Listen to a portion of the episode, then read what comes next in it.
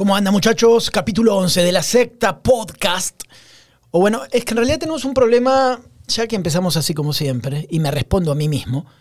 Es que cuando en Twitter lo subimos yo, ¿cómo estás? ¿Todo bien? Todo bien, todo tranquilo. ¿Cómo Tú pones hashtag la secta Sí. y yo hashtag la secta podcast. Ah, la madre, entonces estamos ahí. ¿Por qué no nos ponemos de acuerdo? No ¿O cuál sé. es? Tú eres, la verdad, tú eres el especialista en Twitter. ¿Qué es mejor? ¿La secta o la secta podcast? Yo creo que la, bueno, cualquiera de las dos, güey. O ¿Sabes sea, por qué yo creí que la, para, digo, y la secta podcast? No vayan a creer que después viene Twitter, ya sabes, cristalero, y nos dice que hay algo mal, güey. No, pero bienvenidos, bienvenidos a la secta, señores. Ah, Este, hola, ¿cómo están? Bienvenidos a todos. sí, sí, estamos ahorita discutiendo este mercado y toda la zona. Sí. Oye, este, gracias por, por escucharnos. Seguimos ahí posicionados. Gracias por, por todos los mensajes que nos, que nos mandan. Y saludos a la elíptica, al, al- al cafecito, al trabajo, gente Ajá. en camión. Ah, ah, sí, pensé que eran no, eh, me- arrobas. No, no, no, no. Ah, arroba sí, la sí, elíptica, sí. sí, no. Sí, sí, no. Este, que debe haber una por ahí. Este, saludos a toda la gente. Gracias por hacernos parte de su, de su rutina, de Totalmente. su, de su plática. Les agradecemos bastante la, la retro. Y pues fue una semana pesadita, pesada para el fútbol, al menos en el lado del Monterrey.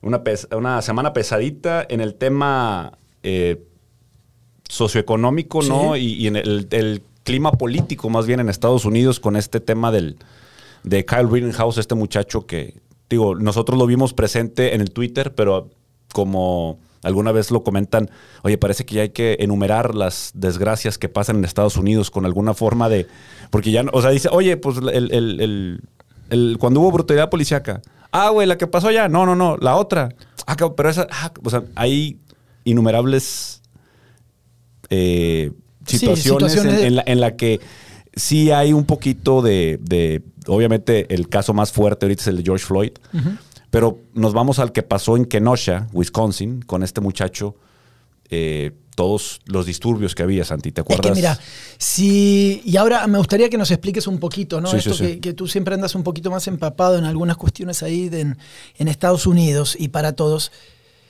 Siempre mi conclusión con Estados Unidos en los últimos 20 años es que lo que no tenga que ver con terrorismo, quitemos Torres Gemelas y esas cosas, ¿no? Pero que en el mundo siempre nos enteramos de cuestiones que tienen que ver con terrorismo y violencia extrema. Lo que no pasa en el resto del mundo pasa en Estados Unidos. En Estados Unidos pasan las cosas más extrañas, bizarras o extremas referente al comportamiento social. Claro. Balaceras, tipo de asesinatos, o sea, busca el asesinos seriales de determinadas características, o será que ellos lo investigan de otra manera y lo exponen públicamente, pero es como que ese país congrega todo, ¿no? Tú, tú, tú que participaste de alguna manera en esa sociedad, fuiste a la guerra, compartiste mucho. Ah, feliz día del veterano, hermano. Gracias, gracias. De hecho, cumplí 20 años ahora el 18 de Sí, noviembre. sí, de por eso me haberme- acordé. De haberme ido, y unos días antes del Día del Veterano. Este, todas mis tías, eh, vamos a comer allá. Y la Ah, me porque que no- después te pregunté algo de eso, Sí, para no sí, cortar sí. el tema, Sí, ¿no? sí, De- sí, sí. Es que voy a Walmart, por ejemplo, y aparecen todos los, Sí, sí, sí. los nombrecitos. Sí, y- me, me partió la madre en las, en las ventanas así del, de Mercedes, del, de los outlets. Las tiendas que quedan, ¿eh? la gente que vaya a ir, ya no hay muchas tiendas, ya quitaron ¿Cómo no? bastantito, ¿no? Muchas franquicias, el, el retail ya está. Eh, espérame, voy por la agonizando. highway ahí, ¿no? Sí, el, la- el- el outlet de Mercedes. Yo lo distingo nada más porque está Eddie Fender ahí arriba en el Eddie tanque Bauer. de agua. Eh, ah, Defender- ah, sí. No, no, no. Ese, está, ¿Ese quién es? Ese ya está allá. Es Para allá. Harlingen. Ese es Harlingen. Ese ya por Brownsville. ¿A poco no es Eddie Fender? Sí, sí, es Siempre me lo acuerdo sí. ahí con los pelos de ahí y es, todo. De ahí es el Ah, vato, es- sí, de, de- de hecho. Este, el cuando vas allá, cuando vas rumbo al, si alguien ha volado del aeropuerto de Harlingen, es una buena opción para volar. Sí. Es un tip ahí para que lo consideren. Está allá unos ¿Cómo que no 30 entiendo? minutos. Espérame. ¿Cómo, cómo? ¿En dónde? Ah, sí, en el, en el mall de Mercedes. Sí. El outlet de Mercedes. Sí. Es el que está, pues, yendo hacia Harlingen. Sí. prácticamente. Este, el Mercedes, eh, precisamente. Y ya no hay muchas tiendas, güey. Ya cerraron. Nos, nos acabamos de ir a las tiendas y estamos hablando del... Qué, qué mal pedo, ¿verdad? Está- habíamos empezado con... ¿En qué vamos? con- está- estábamos hablando de asesinos y la madre y nos fuimos a las tiendas del mall. Este... ¿Tendremos, no, me- te- me- te- ¿Tendremos un pedo psicológico tú y yo, güey? A lo mejor sí. O sea, de, de- de totalmente. ¡Pa! Sinapsis anca la madre, güey. ¿no? Sí, güey. Pa, pa, pa, pa, pa, pa. Es que eso pasa cuando tienes 10 cosas diferentes en la cabeza y estás. Es verdad. Es casi imposible. Bueno, el, el- no sé si el jale lo demande, güey, o la. Ah, ¿me lo dices a mí? El multitasking. No, el, el hecho de estar siempre, güey, estás preocupado por lo que publicaste ayer, Sí. por lo que tienes que publicar hoy y por lo que vas a publicar mañana. Todo esto te genera o no te genera reacción. Entonces estás constantemente dándole vuelta Ok, vamos a, inaugurar el cerebro de pinball, ¿no? Así que vamos para otros lados. Entonces volvamos, vamos a intentarlo. Vamos a darle para atrás. Dale para atrás. para atrás los fielders. Vámonos. ¿De qué nos querías contar, eh, Joel, por favor? El, tema este... sí, nos volvemos muy... Sí, sí, sí. Adelante. Ponme musiquita así de... Vamos a ver. En esta noche tenemos un gran episodio. Joel Cano presente. Joel Cano presente, sí. No, eh, el tema este de Kyle eh, que pasó en Kenosha, lo vimos mucho en Twitter, viejo, cuando pasó el incidente. ¿Qué pasa? Obviamente empiezan a a subir videos, videos de incidentes, de usuarios. Ahorita sabemos que cualquier escena de morbo, ya hay mucha gente que está ahí, no a veces, sino para formar parte del desmadre, sino para hacer eh, videocapturar, porque a veces esos videos son millonarios, güey. Te salen una lana, se los vendes al National Enquirer. sí, están en el momento justo. Se los vendes a estos güeyes del TMC, los de TMC que son buenos para comprar todo esto amarillista. Y sacas un billete. Bueno, toda esta gente obviamente se empezó a congregar se empiezan a hacer los rayos, hay madrazos y todo. No les voy a decir el récord de las personas que este muchacho tuvo que eh, dispararle, pero eran personas con muy mala reputación. Uno había salido de una clínica de eh, rehabilitación por uh, suicidio, intentó suicidarse. Eh, otro tenía problemas sexuales, de acoso sexual y todas las cosas, ¿no? agresión sexual. Entonces eran gente que traían ya una fichita y el que no fue muerto, el que no, al que no asesinaron o el que no se murió, no sé si puede llamarle asesinato, es donde se vuelve. no, sí, no, asesinato es asesinato. Es asesinato, ¿no? Sí, sí. Pero se vuelve una palabra fuerte cuando lo estás hablando de un contexto, y aquí vamos al caso de la defensa. Personal. Personal, de defensa, defensa propia, eh, eh, matar en defensa propia. Algo que aquí en México creo que hemos paseado de cierta forma. Yo creo que aquí en México lo más fácil es si matas al pelado, va a entierrar en un monte, ¿no? Porque aquí la defensa propia no sé si existe. Hay algunas regulaciones en eso. En algún momento yo, yo empecé a hacer el trámite para tener portación de armas y algunas cosas me decían que sí en tu casa podías tener ciertas armas y alguna cuestión ahí, pero yo quería tener en mi carro, ¿no? Para eso se necesita un permiso de la CEMAR y otras cosas. Finalmente como que dije, ¿sabes? Sí las podía, o sea, tú sabes, conoces cierta gente y puedes ahí como apretar cierta palanca para tener, pero dije, ¿qué voy a tener? Una, ¿Para qué voy a tener una 45 abajo del asiento y llegado el momento que hacemos? Sí la sacas, pero empieza otra etapa de la vida después, ¿no? Pase lo que pase en ese sentido. ¿Y entonces qué pasó ahí? Bueno, entonces obviamente este caso se volvió sobre la legítima defensa y hay obviamente el lado racial a todos este, estos colores, ¿no? Porque las personas que mueren pues son afroamericanos, ¿no? El tal Rosenbaum, eh, hay videos de, los, de las agresiones entonces trataron de... me, gustó mucho la forma forense de presentar el caso. El juicio. El juicio, porque me aventé varias horas del juicio para tratar de entender. ¿Está en internet? ¿Se puede ver el juicio? Está en YouTube, güey. Está en YouTube. Literalmente, búsquenle Kyle Rittenhouse y se van a... Eh, son los, las cámaras, así como nos están viendo a nosotros, están, lo pueden ver perfectamente. Hay una cámara viendo al juez, una cámara viendo al, de, al, prosecution, que es el que está tratando de culpar al, al muchacho y la defensa, ¿no? puedes ver todos los aspectos. Eh, me llama la atención, Santi, que tratan de pasar por viejas ideologías. Le dice, el, eh, se, encuentran, oye, pues no te gusta a ti el Call of, el Call of Duty. Ah, se metió ahí. Se metió ahí. Entonces te vuelves, te metes en un tema trillado que ya había, ah, digo, eh, Bowling for Columbine, es este documental de, Michael, Moore. De Michael Moore había trocado eso. Y realmente creo que es, un poquito lo de Michael Moore, es muy, muy. Eh, puede ser. Eh, lo puedes acudir, no creo que sea tan sólido. Pero sí tiene un poquito de esencia, o El tema de cuando se mete con Marilyn Manson y todo esto de las armas, total. Creo que se ve mal eh, el, el, prosecution al tratar de sacarle a este vato. De, o sea, tratar de atar los videojuegos y que no te metes tú a este juego a matar personas de que, güey, o sea, te quieres meter con tecnicismos de, ah, dijo matar. Pues no, no mames, cabrón. Creo que se equivocan eso. Y luego empiezan a sacar el, el, para la gente que exhibe de cierta forma todos sus logros o lo que va por redes sociales. Entiendo que hay diferentes eh, medios para lo que la red social puede servir. Pero en esta ocasión, este muchacho puso en su perfil de TikTok eh, su biografía. Escrito por Anca la chingada, yo solamente quiero ser famoso. I just want to be famous. Una okay. así y una foto de perfil con él, con la AR-15. Ah. Entonces, pero de nuevo, se vuelve un tema de qué es lo que los muchachos de ahora quieren demostrar. Este muchacho se hizo de una pistola, no de una manera muy legal. El tema de que él, eh, tuviera el arma no es ilegal, pero él no tenía permiso para portar el arma, la compró eh, por ayuda de un amigo, la, un amigo. Y él traía esa arma. Irónicamente, ahí en el estado, pues tú con los, a los 16 años puedes tener una pistola eh, sin problema en, Illinois, ¿no? Entonces, eh, este muchacho también tenía yo creo que la el prosecution o los que iban a, tratar de, pegarle. El fiscal, ¿no? el fiscal, ándale, gracias por la palabra en español, chingado. Eh, no iba a poder buscar. Era muy difícil, era un campo minado, güey, porque el muchacho también había tenido entrenamiento de bomberos, ese típico programas de los bomberos donde van y se inscriben y lo que tú quieras.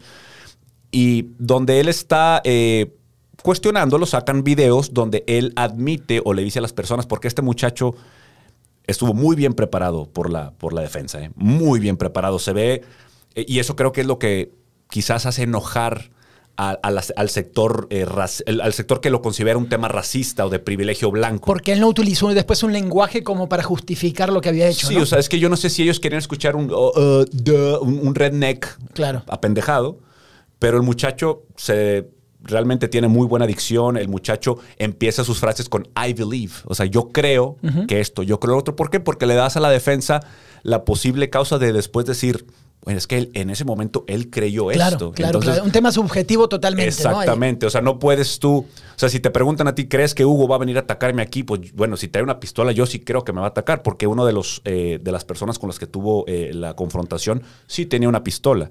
De hecho, dispara el arma, ese, no, ese no muere, por ejemplo. Dispara el arma y a él eh, la defensa lo, lo hace garras, güey. O sea, los vatos incluso admite decir admiten que cuando él estaba en el piso, es, ok, tú disparaste la defensa hacia este muchacho, ¿verdad? Después de que tú disparaste y él te tenía ahí, ¿te disparó? No.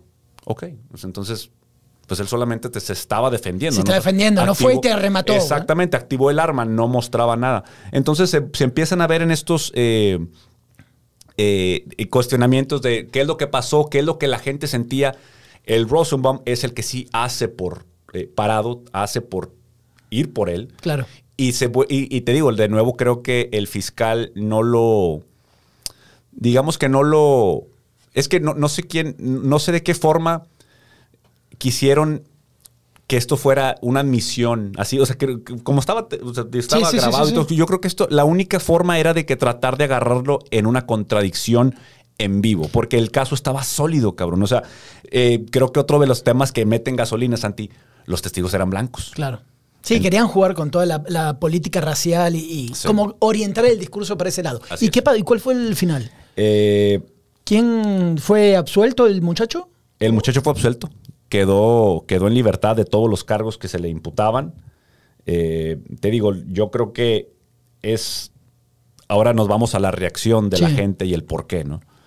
Eh, toda la, la, gente ha ido creando. Yo traté de no leer ningún artículo porque por más que tú busques, tú sabes, hay artículos que siempre tienen una o cierta orientación, ¿no? sí, sí, sí, lo, vuelven muy... No, bueno, pero tú tienes que leer y después como que vas sacando lo que valga. Exacto, sí. Entonces empecé a buscar cuatro o cinco y fue cuando dije, ¿sabes que Me voy a aventar lo que pasó en corte, las evidencias, ¿no? Tratar de... Y son horas y horas, ¿eh? O sea, son muchas horas, pero... Eh, me aventé, yo creo, unas cuatro o cinco horas de video. Y al final este muchacho se queda en esto y yo lo que me doy cuenta regresando al día que se hace el veredicto, que, que el veredicto se anuncia que es eh, inocente, la gente reacciona mucho por eh, comentarios que se dijeron, pero que realmente no eran ciertos. Volvemos a esta cultura de tomar lo que te conviene de la narrativa. Es que tú puedes cortar una parte. Por ejemplo, ahora imaginemos que la mayoría que está escuchando esta charla que tenemos no sabe sobre el caso. Entonces nos vamos con tu perspectiva. Claro. Tú puedes decir, en vez de no hubo una, un sesgo racial, es, que fue clave que este blanco hizo esto, pa, pa, pa. Nos quedamos con eso. Yo escuché que Joel tal cosa, ¿qué hijo de po? Este pa, pa, pa. Es eso. Depende cómo contamos la historia, ¿no? Que, tiene que ver. Por eso en fútbol, que no es nada que ver con esto. Muchas veces los futbolistas dicen, ya cuando tienen experiencia, ¿qué opinas de lo que dijo tal jugador? No voy a opinar hasta que no lo escuche porque ustedes son de poner o distorsionar ¿no? ciertas verdades y ahí empiezas con la bola de nieve y se hace lo que se tenga que hacer, ¿no? Sí, y el, tema obviamente empieza a los medios, hay medios izquierdas, hay medios derechas y empieza la batalla. ¿Es esto una batalla racial? Se vuelve a traer el tema de Dave Chappelle diciendo, oye, este, es que entiendo el tema trans y todo y los derechos de los trans, pero güey, nos estamos, o sea, nosotros es una, es una crítica hacia nuestra propia cultura. Nosotros mismos negros nos estamos despedazando. Por el mismo hecho de, las, de los riots, todas estas cosas que pasaron en Chicago. A mí me acuerdo cuando fui a Chicago con mi hermano el año pasado, después, unos meses, no, yo creo que unas semanas, mes, mes y medio, algo así, de, después de que pasaron los, los riots para mí fue impactante ver a Chicago. eh, ya había yo conocía a Chicago, pero Los verlo disturbios, los tapiado Ajá. completamente. Y, y ya había pasado tiempo, pero con todo y que se veía las tiendas de la chingada. O sea, literalmente había unas tiendas de diseñador, si tú quieres.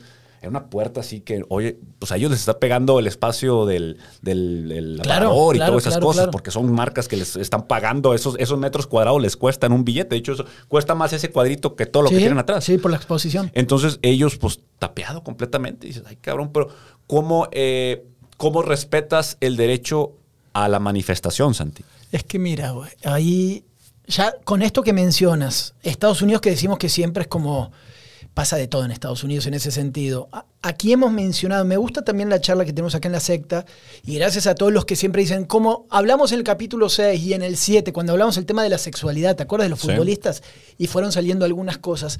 Esto hacia donde tú vas, yo pensaba en Paseo de la Reforma, pensaba en tantas ciudades que viven tapiadas de madera porque, ah, es miércoles de manifestación. Mames, güey. Ah, porque es miércoles manifestación, tengo que tapar todo eso porque van a pasar las mujeres feministas de tal cosa, eh, el grupo de maestros de Oaxaca, el otro de... O sea, pasan y destrozan la ciudad. Yo, a medida que, claro, uno va creciendo y a veces cambia la mentalidad en ciertas cuestiones. Me acuerdo cuando estuve aquí en el Palacio de Cantera que destrozaron todos los vitrales y por la protesta y que lo que tú quieras de genuina. Pero ves la destrucción, ¿no? De, propiedad privada o de cuestiones históricas o de negocios. Yo no lo compro, güey. Y hace, el año pasado tuve otra discusión en Twitter y ahí le paré. Porque decían, es que si no, ¿cómo crees que se protesta? Así se legitimiza. Hay que protestar porque si no, no nos escuchan. Espérame, hermano. O sea, no, no, no tengo que destrozar la ciudad para legitimar ¿no? mi mensaje. Eso es lo que no termino de entender. ¿Qué es lo que tú dices en Chicago? Entonces te empiezas a estigmatizar, ya no sabes qué mujer por qué qué cosa, que los pañuelos verdes, que tengan razón o no, que negros o blancos o racismos o microracismos, como decía el documental de, mm, de este muchacho de americano, ¿cómo se llama? El, el quarterback. eh, ¿Brady? No, no, no, no, el de Netflix, el que es eh, Kaepernick. Ah, ok, ok. Sí. ¿no? Que hablaba de micro, no sé si el término era microracismos o qué término él usaba cuando en uno de los capítulos él explica que cuando uno va a una, una entrevista de trabajo, el que te entrevista dice, ah, qué pulcro te ves, como diciendo, ah, entonces, ¿qué crees? Que todos somos mugrientos. Ah, pero qué buena educación que tienes. Ah, entonces estás diciendo que todos los negros no estudiamos. O sea, por cada pregunta denota un montón de, de cuestiones que tienen que ver con... el- y yo no sé hasta dónde sí y hasta dónde no las Sí. construimos nosotros. güey, Exacto. ¿no? Sí, sí, sí. Yo creo que eso es ya el escudo. O sea, si tú Claro. llegas a esa cita, a esa conversación con un escudo, cualquier eh, objeto Todo. que te lancen sin saber qué es, a lo mejor es una pelota y es para que tú la caches y es algo amigable para empezar a hacer. Es un rompehielo a lo mejor, nada más. Está, Claro. Te está dando. Pues te está ah, levantando tu persona. Es imposible querer eh, sonar en un tono de disculpa por cualquiera que creas tú que es el entorno racial o de... eh, O de género, o sexual, o- o lo que este tú quieras tema. de estos puntos, ¿no? Sí, o sea, Kaepernick eh, sabemos que fue famoso por esta la, eh, la arrodillada y yo me voy a yo me voy a hincar al himno cuando ustedes se hinquen Sí. por nosotros. El momento con Donald Trump. sí. Exacto. Entonces, realmente su carrera sufrió gravemente por esto, pero es lo mismo. Esas manifestaciones creo que tienen más fuerza, ese elemento, y no, no sé si Kaepernick estuvo siempre en lo correcto. No sé si lo llevó de la manera que lo debió de llevar. Pero se me hace una manifestación más fuerte este tipo de cosas en alguien privilegiado y de poder, Santiago. Es que toman fundamentalismos, es lo mismo. Y también lo hemos charlado en algunos de los capítulos, porque tiene que ver con la política, porque tiene que ver con lo que tuviste en ese juicio, porque tiene que ver con lo que tú quieras de ciertos países.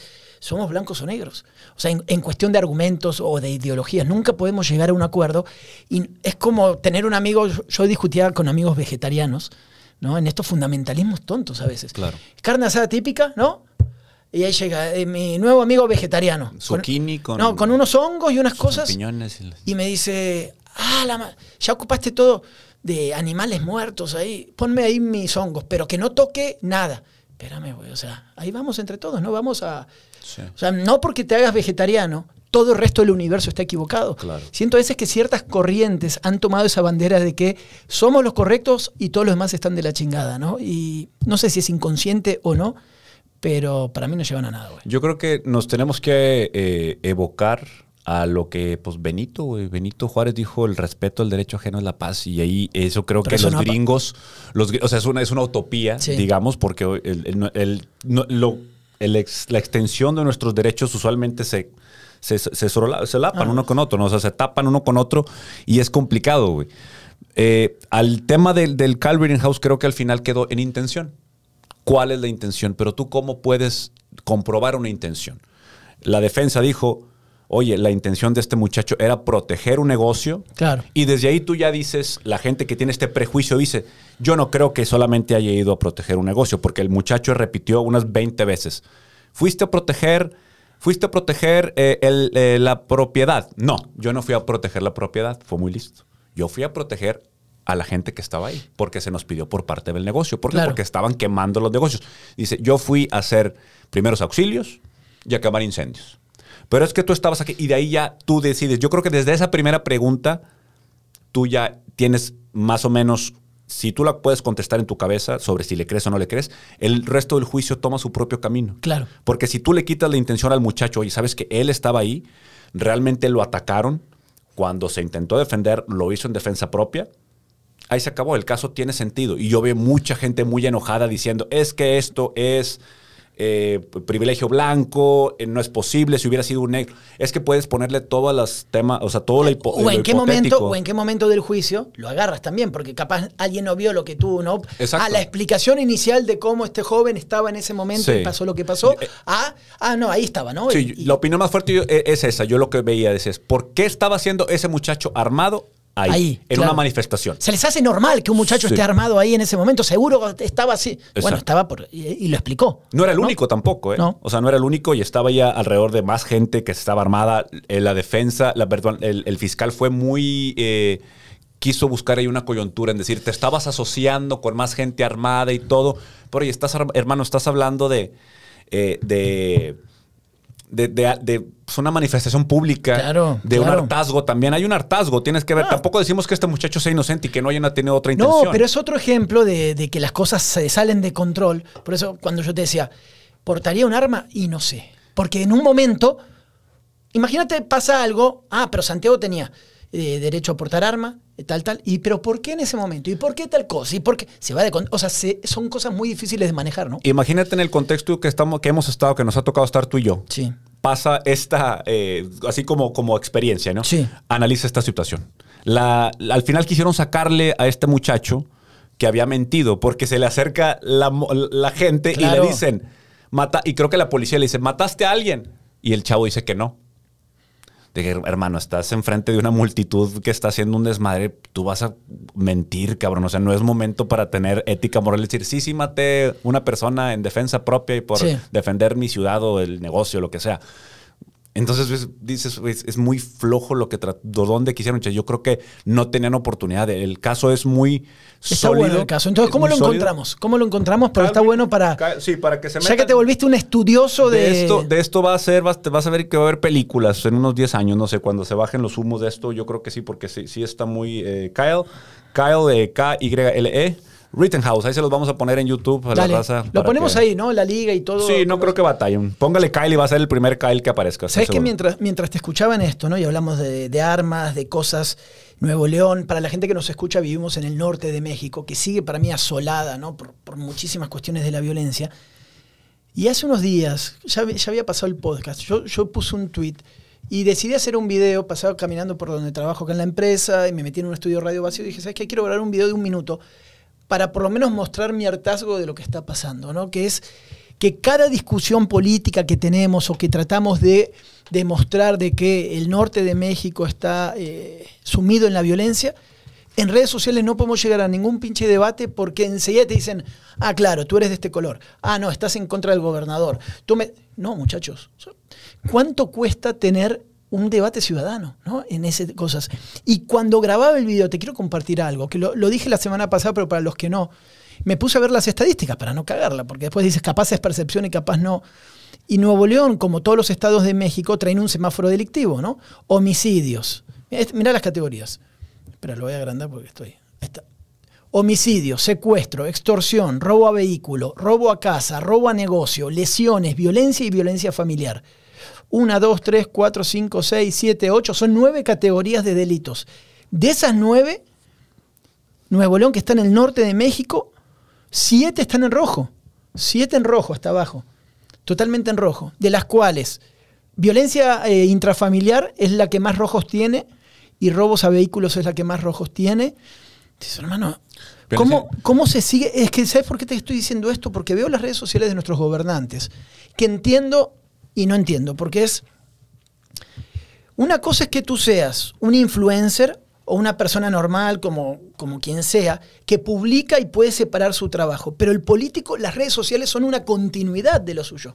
Entonces yo no entiendo cómo los actuales gobernantes en sus redes sociales viven una fantasía y no permean un poco lo que nosotros estamos viviendo. Quienes somos padres de familia, las estadísticas, un niño, un bebé que murió el otro día en un tiroteo, eh, gente que están ejecutando. Los taqueros, Eh, el taquero este de ahí de, de Revolu- de Guadalupe y de, de Sí, lo que, lo Miguel que Alemán, pasó ahí, lo que pasó en otros lugares de, de México, a ver, levantaron a dos marinos.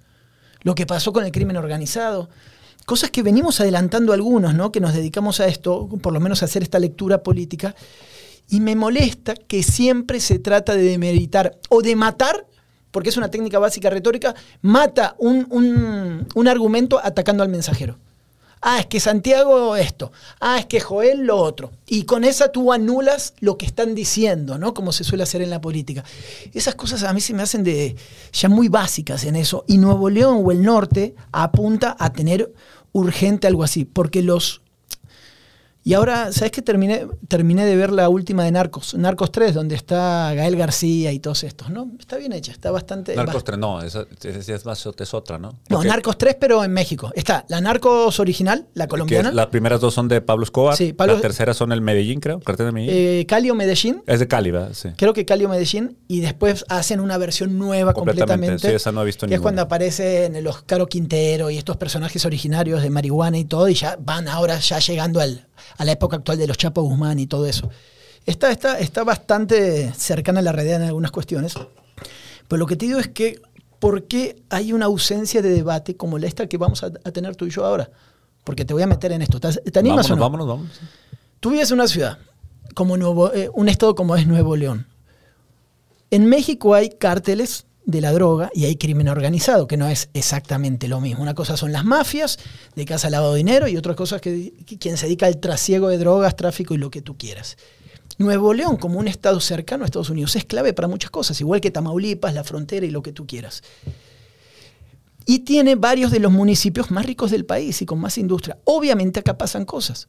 Yo me río cuando alguien dice, eh, como decía en algún momento el alcalde de San Pedro, Mauricio Garza García, que estaba blindado el municipio. No existe el concepto de blindado. Existe pactar con los delincuentes y decir, muchachos, nos la llevamos tranquilos. Cuando se acaba eso, como alguna vez decíamos, es como los Bin Laden, cuando se acaba, se acaba y caen cualquiera, ¿no? Y ahora lo que estamos viendo es que con un nuevo gobernador, con un nuevo poder al mando, como pasa siempre, hay cambios en las corrientes de, poder y de- del crimen organizado. Entonces, los días que vamos a vivir, esto no es, es como básico, es como, por supuesto que van a ser muy violentos, porque se están reacomodando las colonias, se reacomodan quien maneja el dinero, se reacomoda quien maneja los circuitos negros, casinos, hospitales, plazas comerciales, prostitución, piratería, giros negros, todo eso alimenta un circuito de dinero. Pero no a veces se reacomoda. Usualmente son pasados de generación en generación. O sea, ahí mismo con la misma gente. No, no, sí hay recomodos. porque- Antes había mafia antitabaco. O sea, había gente que se, o sea, se levantaban un billetote No, sigue por, por estando. el- por permitir ese. Sí, bueno, me imagino que No, todavía no, está. sigue estando. Uno de los circuitos de mayor ingreso para las dependencias estatales y municipales, hablo por Nuevo León, que es lo que investigué en algún momento, tiene que ver con los cobros de cuota en cada negocio que va de 5 mil a 25 mil pesos en cada bar y en cada antro y en cada tal, y te puedes ir a 50 mil o 100 mil pesos o lo que sea, y eso daba más de 200 millones de pesos en su momento a las arcas estatales para poder manejar de manera indirecta para lo que necesites. Imagínate, tú tienes tus bolsos con 200 millones. ¿Para qué lo podemos usar? Para lo que tú Una quieras. caja chica. Está fuera de radar. ¿sí? Así operan las cárceles con sus grupos y todo esto. Y ahora lo que vemos en Nuevo León, que la gente empieza a asustarse, y yo estoy asustado de otra manera, otra perspectiva, es que hay dos o tres grupos que están pugnando por el control ¿Cómo se comienza? De las periferias al centro, porque el centro es más ruidoso. No es lo mismo tirar un muerto en el centro de San Pedro de Monterrey Claro. que en una en Cadereyta. Entonces, todos los municipios aledaños son además quienes tienen las carreteras, las autopistas y todas las rancherías para conectar con todos los lugares para donde te puedas Sí, escapar. aparte porque de nada te sirve tú controlar el centro si estás rodeado por, por, por, otro- por otros territorios Exacto. que no controlas. Entonces Exacto. lo mejor es ser es La clave, territorial, la clave en la logística del narco, de- de- de- del, del mundo narco es controlar las periferias para después tú también Conectes, sí, sí. po- poder tener los conectes. Y hacia adentro, que es más ruidoso, manejas otro tipo de cosas. ¿Qué es lo que te da el dinero? El, el mercado negro. Los giros negros, prostitución, piratería Sí. y este tipo de cosas te da un dinero que no está metido con el SAT. Y eso te ayuda para muchas cosas. ¿Hay ¿no? algo, ¿Hay algo en el tema de esta que se iba a abrir la carretera Colombia para Sí. poder cruzar? Sí, ese- esta- la- sí. ¿Y se puede nosotros tener nuestra propia frontera? ¿Se puede decir? ¿Es algo viable? ¿Es algo.? Digo, porque no sé por qué no se ha hecho antes, güey. O sea, si, si hemos sufrido siempre. ¿Cuántos años tenemos desde la época del 2006 de Calderón? Hemos sufrido con esta reacomodo. Digo, Reynosa siempre ha sido plaza caliente, o la frontera siempre ha sido plaza caliente, pero tenemos rato ya de sufrir con esta inseguridad de balaceras a mediodía, robo de vehículos, cerrando calles, incendiando vehículos, cada vez que hay un- una sacudida, ¿no? Y el, el gobernador de eh, Cabeza de Vaca parecía que Es que, venía a es que mira, pasa cosas. más o menos lo mismo. peor, sí. Tú tienes cabeza de vaca o tienes el pan que va a agarrar el poder después de mucho tiempo con el PRI, que eso se lo pasaron simplemente. Dijeron, bueno, dale, síguele tú. Y después están los cárteles de siempre, como son los Zetas y el cártel del Golfo. En todo Riñón, o sea, toda la frontera chica, cada ciudad tiene su grupo que manejan ciertas cues- cuestiones. El año pasado hubo eh, balaceras, eh, murieron civiles y tenía que ver más que nada con las elecciones. En las elecciones perdió después de mucho tiempo muchos partidos que controlaban ahí, se reacomodó todo eso y empezaron las balaceras. O sea, siempre tiene que ver con la política. Por eso es- las películas no están tan alejadas de la realidad. Claro. Los narcos van y vienen, les bajan el pulgar y los que están arriba del todo deciden hasta dónde. Esa es la neta, ¿no? Y acá en Nuevo León es exactamente lo mismo. Puede haber 20 familias que controlan y tienen la influencia para eso. Y los muchachos narcos van, vienen, van, Sí. vienen, van, vienen y los vas cambiando, ¿no? Acabo de ver que se acaba de dobletear el número de consumidores de droga en Nuevo León, Ujú. el doble. Eh, y obviamente esto va a venir calientito cuando venga el tema de la legalización. Sí. ¿Cómo se va a ver afectado el grupo delictivo? Eh, no hablo de los que tienen los campos de sembradíos, no, Sí. esa gente está perfectamente bien. De hecho, van a ser prácticamente los que le van a dar vuelta al negocio y yo sé que Chente está muy eh, al pendiente de ese show, pero cuando empiece a haber una demanda de Cannabis. de cannabis aquí en Monterrey, a veces es eh, irónico en lo que el costo va a ser. Eh, yo he platicado con gente, bueno, ¿cuánto te costaba a ti comprar droga, no sé, ilegalmente en cierta ciudad? Y ahora, ¿cuánto te cuesta ahora que es legal? Dice, güey, es bien caro legal, güey. O sea, pagas impuestos hasta el soquete, pero un chingo. Es que, es que es como cualquier cosa que la metas dentro del sistema, ¿no? Claro, sí. Agrégale todos los impuestos y eso. Hace algunos años. Pero, dos pero mi duda es eso, antes de brincar, ¿qué le va a hacer a la, a la, a la venta ilegal? ¿La va a potencializar? Porque es lo mismo, o sea, estás Sí. hablando de gente que ya está, ya tiene los canales directos para estar vendiendo eh, la hierba, ¿no? Sí. Entonces, o sea, y obviamente estos están pensando, o sea, el, el que tiene un poquito más allá del dealercito, así de, de poquito a poquito, están pensando, bueno, quizás yo compro una franquicia y por ahí lo que tú quieras, pero ¿qué les va a hacer? ¿Cómo vas a poder regular? Es que, no se puede mismos, regular. eh, porque a ti te para la policía. Te va a decir, Joel, ah, señor, ¿está fumando? Sí. Ah, ya es legal. No te va a decir, ¿y dónde la compró? A ver, ¿tiene la factura que diga que la compró en el lugar de Vicente Fox o la compraste en la esquina en la colonia? Sí. Pues te vale madre, porque yo la tengo en una cajita de plástico mía Sí, y, sí, sí. y ya está. Entonces, finalmente también vas a potenciar la venta ilegal. Y ahí ya vas oferta mercado-demanda. Los que en una clase media alta le pegan a la mamada, ¿no? Y te dice, yo me voy a fumar la limón kosh, eh, tal cosa, y Cali, Sí, sí, sí. ya sabes, ¿no? Afgana y la Afgana de plátano. Ah, bueno, tú. Pero la raza sigue fumando la que le vende el dealer, que, que opera de la misma manera. Entonces, yo creo que se van a partir ahí un poquito los segmentos. ¿no? Pero me interesa cómo este lado, el lado ilegal va. Imagínate que fue, sea una pelea de territorio ya de lo ilegal contra lo legal. Si le está pegando el negocio legal a lo ilegal, pues el ilegal es el que usualmente va a hacer o va a reaccionar. Sí, a ese hasta, negocio. hasta que te das cuenta que el ilegal y el legal son los mismos, ¿no? Porque Sí. el eje, y esto me lo dijo alguien sobre, en- allá en la zona de Chihuahua y Sinaloa, me dice, gran parte de sembradíos que ya están apalabrados para el comienzo justamente de esto. Pero el sembradío se dedica ahora a otra cuestión, además que van a entrar dentro del mercado legal. Pero pertenece a familias que también controlan gran parte de las cuestiones en México. Entonces son los mismos, ¿no? Uno va por el lado, juégale por los dos lados y es ganar, ganar en esta parte. Hace algunos años, 2007-2008, en la peor época de la guerra con el narco, aquí, y después escaló hasta el 2010 más o menos, el, método con el cual los Zetas ingresaron y, rompieron todo en la guerra esta que tenía que ver con el narcomenudeo fue que ellos comenzaron a vender Ziplocs. ¿Te acuerdas? Ya, esto es como hablar de los libros de historia, güey. a ver, a ver. Em, vendían Ziplocs identificados con colores y ellos entraron y coparon el narcomenudeo, por ejemplo, en gran parte del área metropolitana de Monterrey. Hasta ese momento, 2007 o así, cada uno vendía lo que quería, jugaba más o menos y tú sabías qué grupo manejaba. Ellos lo que hicieron fue segmentar, identificar y decir todo esto, el que no vende este color, pa, pa, pa, es así. Al mismo tiempo, se potenció una droga nueva, no nueva, pero, pero que sí entró como ahora el cristal, que es la piedra.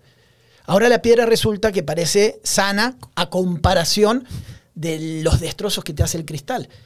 Eso cambió el comportamiento delictivo, hizo que eh, cambie eh, la metodología de muchas cosas, subieron los robos, subieron las adicciones, pa, pa, pa, pa, pa. Fue un efecto dominó, pero por el control que había con esa droga que era inmanejable. Hoy, lo que tú me estás diciendo a mí, es lo que entendí, es que el cristal también entra de la mano como entró en ese momento la piedra. El tema es quién controla y en qué momento le pones un alto. ¿A qué nivel socioeconómico el cristal entró? O sea, ¿cuál fue el target? a, todos, ¿no? A todos el tema lo puedes fumar de manera diferente, con una pipa muy nice, con un foco, con o sea, lo puedes fumar de manera eh, de cualquier cosa, pero la adicción es mucho más fuerte y la distorsión, o sea, todo lo que te hace, ¿no? Em, eso dentro de un comportamiento, acuérdate que 2007-2008 empieza la guerra de diferentes grupos del crimen organizado, el narcotráfico, después se quedan sin soldados, por decirlo de esta manera, existían pandillas en Monterrey, se empiezan a alimentar de las pandillas hasta que terminan chicos de 13 años con R15 o lo que sea, y se van comiendo y canibalizando los cerros, hasta que el día de hoy, y eso también lo sé, hay cerros muy emblemáticos que dijeron, no volvemos a cometer el error. Quienes controlan y dijeron, no volvemos a perder el control de esta manera. Y ahora los grupos que quieren venir negocian con nosotros o irán a los, a los tumbos otra vez. Otra vez. Pero no vuelven a, de a poquito, sí, un chavito, el, tal y la pandilla y lo que sea, porque, porque, después todo se sale de las manos, ¿no? ¿Cómo estará la cultura de ahora del Netflix? Sabemos que todos nos ponemos a ver series. Sí. ¿Cómo eh, será influencia, Santi, en esta... Ah, en esta, ¿querer ser así, dices tú? Eh, sí, es que yo veo ahora, eh, me recomendaste Succession, ya estoy ahorita al corriente con la temporada 3 en lo que está a lo que vamos ahorita. y obviamente veo a esta gente que son gente inteligente, gente acomodada, gente de dinero. Podemos aquí posiblemente, no tenemos a nadie de, esa envergadura, ¿verdad? Pero tenemos muchos microempresarios o macroempresarios muy parecidos a San Pedro, familias adinerales, de, lo que tú quieras, ¿no? Entonces, yo los veo, ves el lobo de Wall Street, ves eh, esta, este Succession, ves series donde la gente es exitosa, está eh, dirigida por el estrés, por el, trabajo, güey, son workaholics, están pegados en la chamba todo el tiempo, pero usan mucho la sustancia, el periquito y que el foco y todas estas cosas. Entonces, yo creo que puede ser también una, pues, una, un aparador para este tipo de personas que están metidas en el medio y todo y Ah, tú dices que, digas, para ser exitoso tengo que tener, o sea, que la televisión te eduque en ese sentido. Es que lo, han vendido, por ejemplo, Succession, eh, los, eh, creo que todos consumen drogas, otros recaen más que unos que otros, como, y es común en series verlo así, te digo, el mismo, en el Lobo de Wall Street, unos están con madre, otros están abusando completamente, o sea, forzándola de madre pero cómo están ellos vendiendo esa cultura de la persona exitosa, porque antes había ese prejuicio que se tenía de, ah, pinches marihuanos. Bueno, ya el marihuano ya es legal, güey. O sea, ya nos brincamos. Entonces, creo que esa línea de lo legal. Cool. El marihuana cool, el marihuana funcional, ¿no? Sí, claro. Eh, sacas esa línea, sigues, ok, ya estamos en la línea y ya te pones con las drogas. Yo creo que cuál es la droga más suavecita después de la marihuana. No sé si, digo, me imagino que hay solventes y hay resistores, todo lo que quieras, pero que la cocaína, que es la más popular. Yo te diría, no, antes de la cocaína habría que ir a, en, tema de drogas que son todas malas, inofensivos y todo. Acá no estamos haciendo una apología, pero somos realistas en esto. Yo me iría sobre las sintéticas en la cuestión de las pastillas, el éxtasis, el MDMA. El fentanilo y esas cosas, y- ¿no? Y ese tipo de cosas que tiene que ver también con el esparcimiento, con las fiestas, con, con este chip de la felicidad y con eh, sentir que abrazas a alguien y te sí, sí. derrites y, uh, uh, uh, uh, ¿no? Y todo esto, pero igual te está comiendo el cerebro y es como alguien que fuma eh, todos los días. Yo ten- algún amigo me decía, no, Santi, yo estoy con madre. Seguro, güey, yo te veo en cámara lenta, güey. Sí, ¿no? cabrón, no pero tu compa cree que va a tu madre, ¿no? Y tú lo vas viendo y va como uh, Y, así, y güey. hay otros que, que son, fuman muy seguido. Y, Claro. oye, güey, ¿a poco? Ah, la madre, güey. No, pues es que siempre ando, güey. Ah, la madre, vamos con madre. No, es que así me conociste. Sí, ah, bueno, sí. así eres. Así en- eres, En sí, esta sí, sí. parte. Pero, pero este, yo te diría que. Es más, voy a ser un poco más escéptico. Me parece que se consumen mucho más drogas de las que creemos. Y finalmente no está. Es como hablar de que México es uno de los mayores países con automedicación, depresión. Es como que me digas que en San Pedro pues están los mismos problemas. O, la gente rica, ¿no? Los divorcios, las peleas, los asesinatos. o sea, no es ajeno a la clase social. Tal vez la clase social te da, o el dinero te da el primer acceso a cierta cantidad de drogas o círculo social que utilizan esto, ¿no? Sí, sí, Pero sí. se consume mucha droga en todos lados. Definitivamente. Muchísima droga. Pero aún así, las pastillas que dices tú, que es la siguiente línea, Sí. eh, eh, en, est- en este mismo entorno de series y de, de lo que se, se ve en televisión, y creo que también es un, fiel reflejo en la vida real, se siguen viendo como algo recreacional. Claro. ¿Verdad? Si no es que me voy a la oficina Exacto. y me tomo una pastilla Sí, de sí, sí. Ahí como y que voy, ¿no? saben que van a subirse a los juegos y van a disfrutar de la chingada, ¿no? Pero yo me hablo lo otro donde se hace un, así como el marihuano funcional, el cocainómano funcional o el cristalero Es que es funcional. parte de. A ver, es como ver Suits o cualquier serie de estas más de la década de principio de los 2000 muy famosas. Y todos, ahora resulta que tienes que tener tu botella de whisky en la oficina, ¿no? Sí, para que, el, que llegue a querer un traguito, ¿no? ¿Viste? Sí. Termina, ¿qué te vas a servir? Y se sientan a las 6 de la tarde. Yo no he visto, por lo menos en las oficinas que conozco, alguien que a las 7 de la tarde diga, "Eh, ya terminé un whisky. eh". Sí, sí, sí.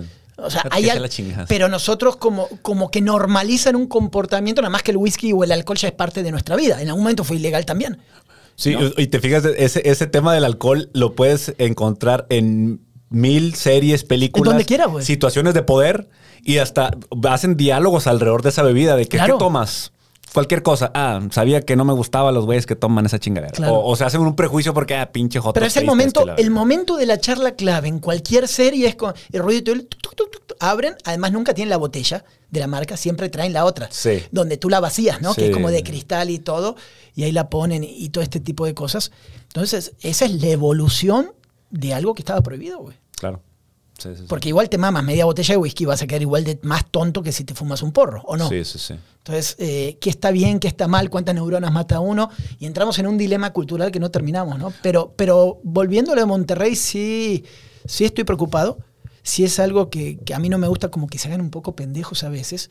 Nosotros en el debate, los tuiteros, la gente normal, y después que como que el político aprovecha que, ah, está medio pendejo, güey, ¿para qué doy explicaciones? ¿Para qué hablo de contaminación, de pedreras, de lo que tú quieras, de, de matazones igual a estos? Ay, ahí nos la llevamos, güey, ¿no? Y no estamos Sí. tan pendejos como creen, güey, creo. Ah, es, es Te- que tenemos días. Es, es que sí, yo creo que en unas cosas nos gusta hacernos pendejos. El tío Lolo es un, es un comportamiento muy regio también, güey. ¿Qué Lolo? El tío Lolo, el que se hace pendejo Ah, solo. Sí, sí, sí, ah, sí, sí. ah, El tío ah. Lolo es muy conocido. Ah, no, no, no, no, no. Es- Tú tienes días de... De, de, de- de Lolo, del tío, del no, tío Lolo. no, güey. no, no de hacerse pendejo porque todos tenemos. ¿Tienes como ese día revolucionario o no? O que, ¿sabes qué?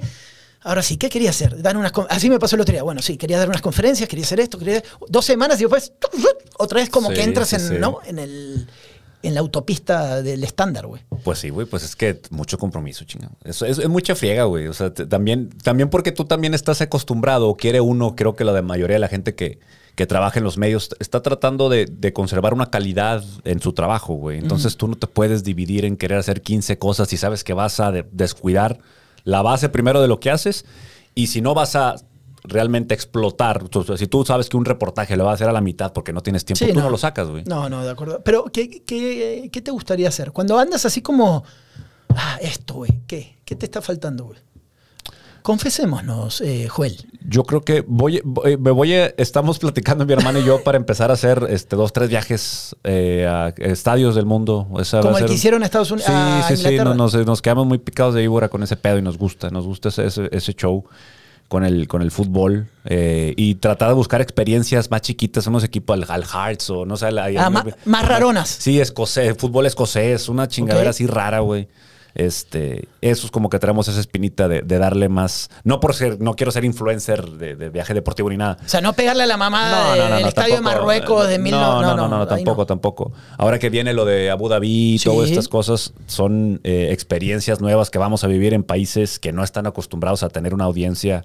¿Quieres ir a Abu Dhabi? ¿Vas a ir? Yo sí, sí voy a ir. Sí, Ok. sí, Atención, marcas. En realidad esto es para vender a Abu Dhabi. Sí. Estamos listos. Vamos, vamos a ir a Abu Dhabi. Patrocíname Nike o Adidas o la marca que quieras. Si fuera Juan Ramón diría, vamos Puma. rayados. Puma, empezó, perdón, ¿eh? perdón. Soy embajador Puma y esto lo dejé al final. Perdón, eh, patrocíname Puma. Le voy a escribir a Pau Parra para que me. Espérame, que me- ¿eres qué? ¿Eres qué? Embajador Puma, güey. Pues me mandaron. Me ¿Qué es eso, invitaron, me invitaron lo que te conté, güey, lo del, lo del, del tema del, del ¿Embajador. Puma? Sí, sí, sí. Bueno, ¿Y- sí y te por la qué no puede ser cónsul Así honorario, te la venden. No sé, güey. Yo he estado pidiendo acciones. ¿Será que soy argentino? ¿Cónsul honorario? Acciones, un pants completo de Puma. No, no, no, no ha llegado nada todavía, güey. No he Ajá. tenido ningún beneficio más que eh, eh, enfrentarme a la sociedad contra el, el jersey rosa, güey. Ah, bien, Ese es el único beneficio que he tenido. De que, oye, te quería invitar. Ay, güey, con madre, güey. ah. Por cierto, ese es el jersey. Ay, cabrón. Pero bueno, son otros temas, güey. Pinche vendido. Oye, no ¿cómo sé viste qué, el ¿eh? Monterrey? ¿Cómo viste este Monterrey que rompió madres, güey? Sí, eh, me encabrona darme cuenta que el jugador cuando te lo dice, como nos lo dijo en la cara, alguien juegan cuando quieran, güey. Esa es la verdad. Sí. A ver, pierdes contra los equipos más mediocres y en su entorno ellos habían dicho, tranquilo muchachos, ahora vamos, somos suficientemente buenos. Y dan un buen partido, porque no es que ganaron más o menos. Y le ganas al campeón del fútbol mexicano, que no venía nada bien, Rayados venía, no venía tampoco, y le gana muy bien al fútbol, pero como demostrando que es otro equipo. Funes Mori, dos goles. Jansen se revuelca con la novia y después te la clava de cabeza. Craneviter, ahora es Lothar Mateus. Pasa de la media cancha a jugar en la central. Eh, dime tú, güey. Me gusta, me gusta, me gusta. Creíamos que Maxi Mesa era un jugador que eventualmente iba a dar, aunque mucha gente se desesperó.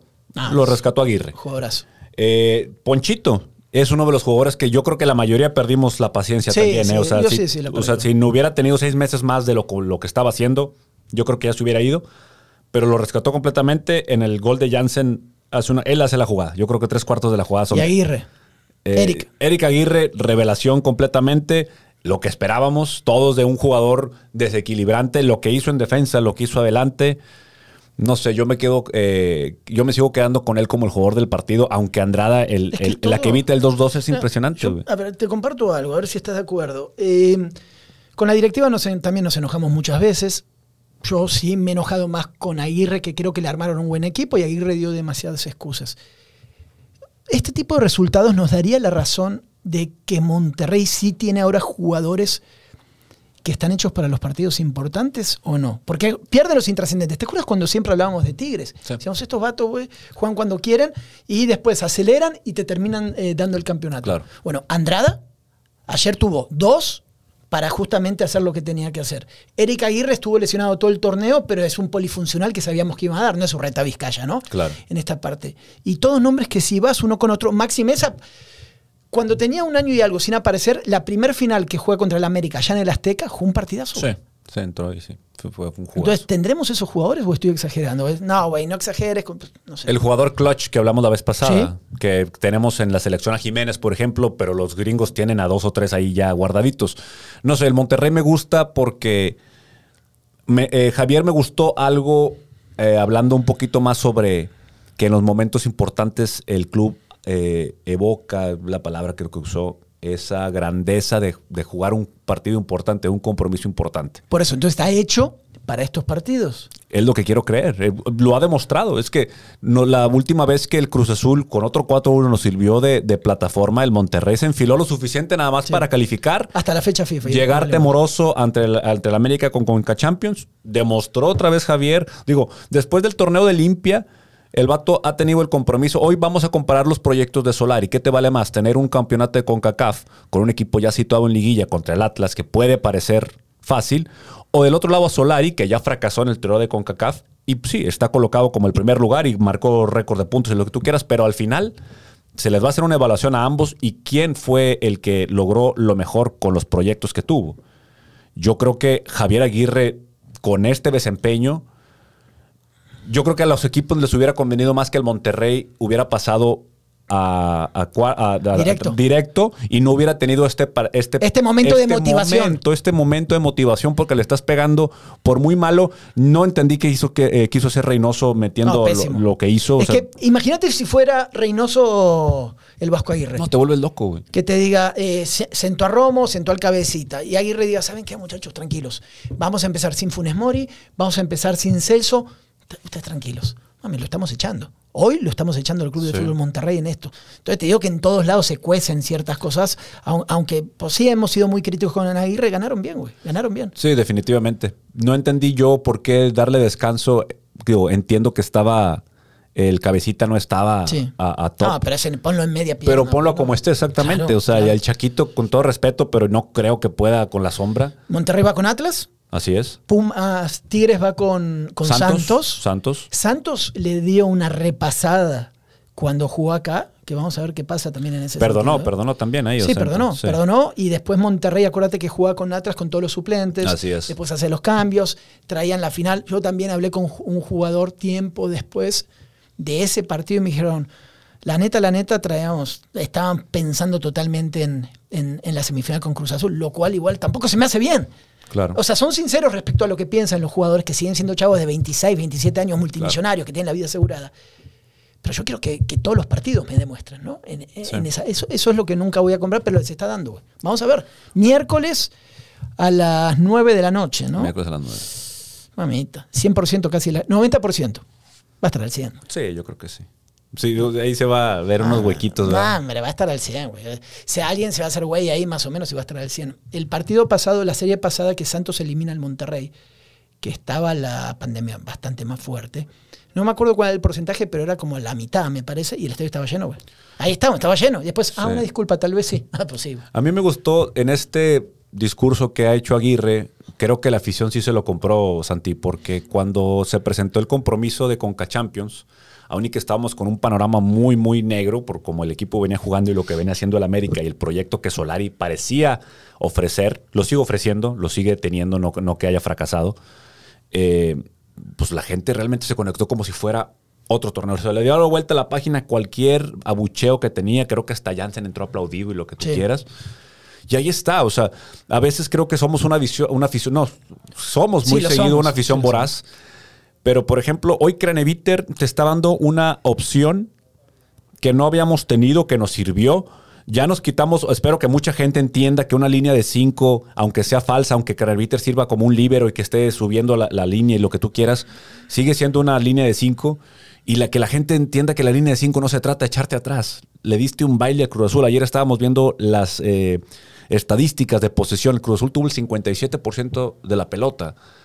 Pues tú- si tú me recuerdas el partido, yo no sé qué hizo el Cruz Azul No, con y- ese 57%. Brother, y, y el famoso fantasma, alguien me decía hoy, ah, bueno, que Santos y Atlas pertenecen al Grupo Orley. Grupo Orley es de los más importantes empresarios, influencia, eh, que, que tienen mucha fuerza en la, en la federación. Le digo, a ver, carnal, ¿qué me quieres vender?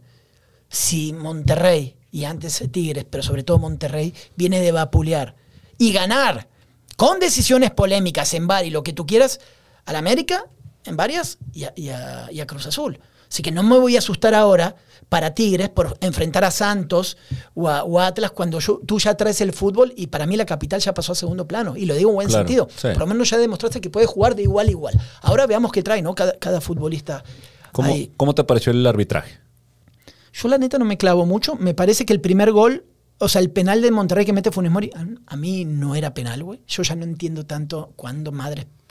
Porque Funes Mori intenta cabecear, se va, le pegan la mano al defensor, pero después no había nadie más. O sea, ¿cuál, en, qué part- en, qué, ¿en qué perjudicaste al Monterrey si no había nadie, güey? Quitaron la.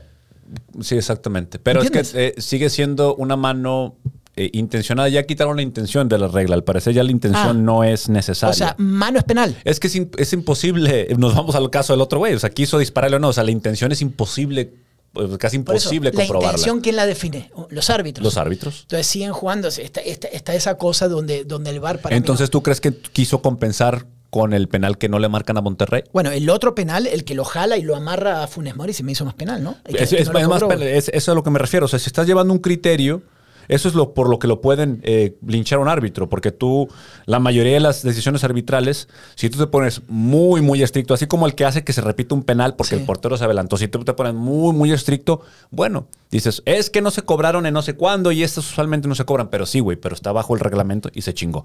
Pero en esta ocasión, en un mismo partido, hace, agarran, no es al final Vegas el que Sí. hace, el, hace el penal. No se me hace que sea para penal, pero bueno, va, esa va a ser tu criterio. Chingue su madre, es la única forma que nos han hecho daño. Pero dale. también, está bien, juega la final contra el América. Último segundo, el América por empatarte, ¿no? Para, para la conca.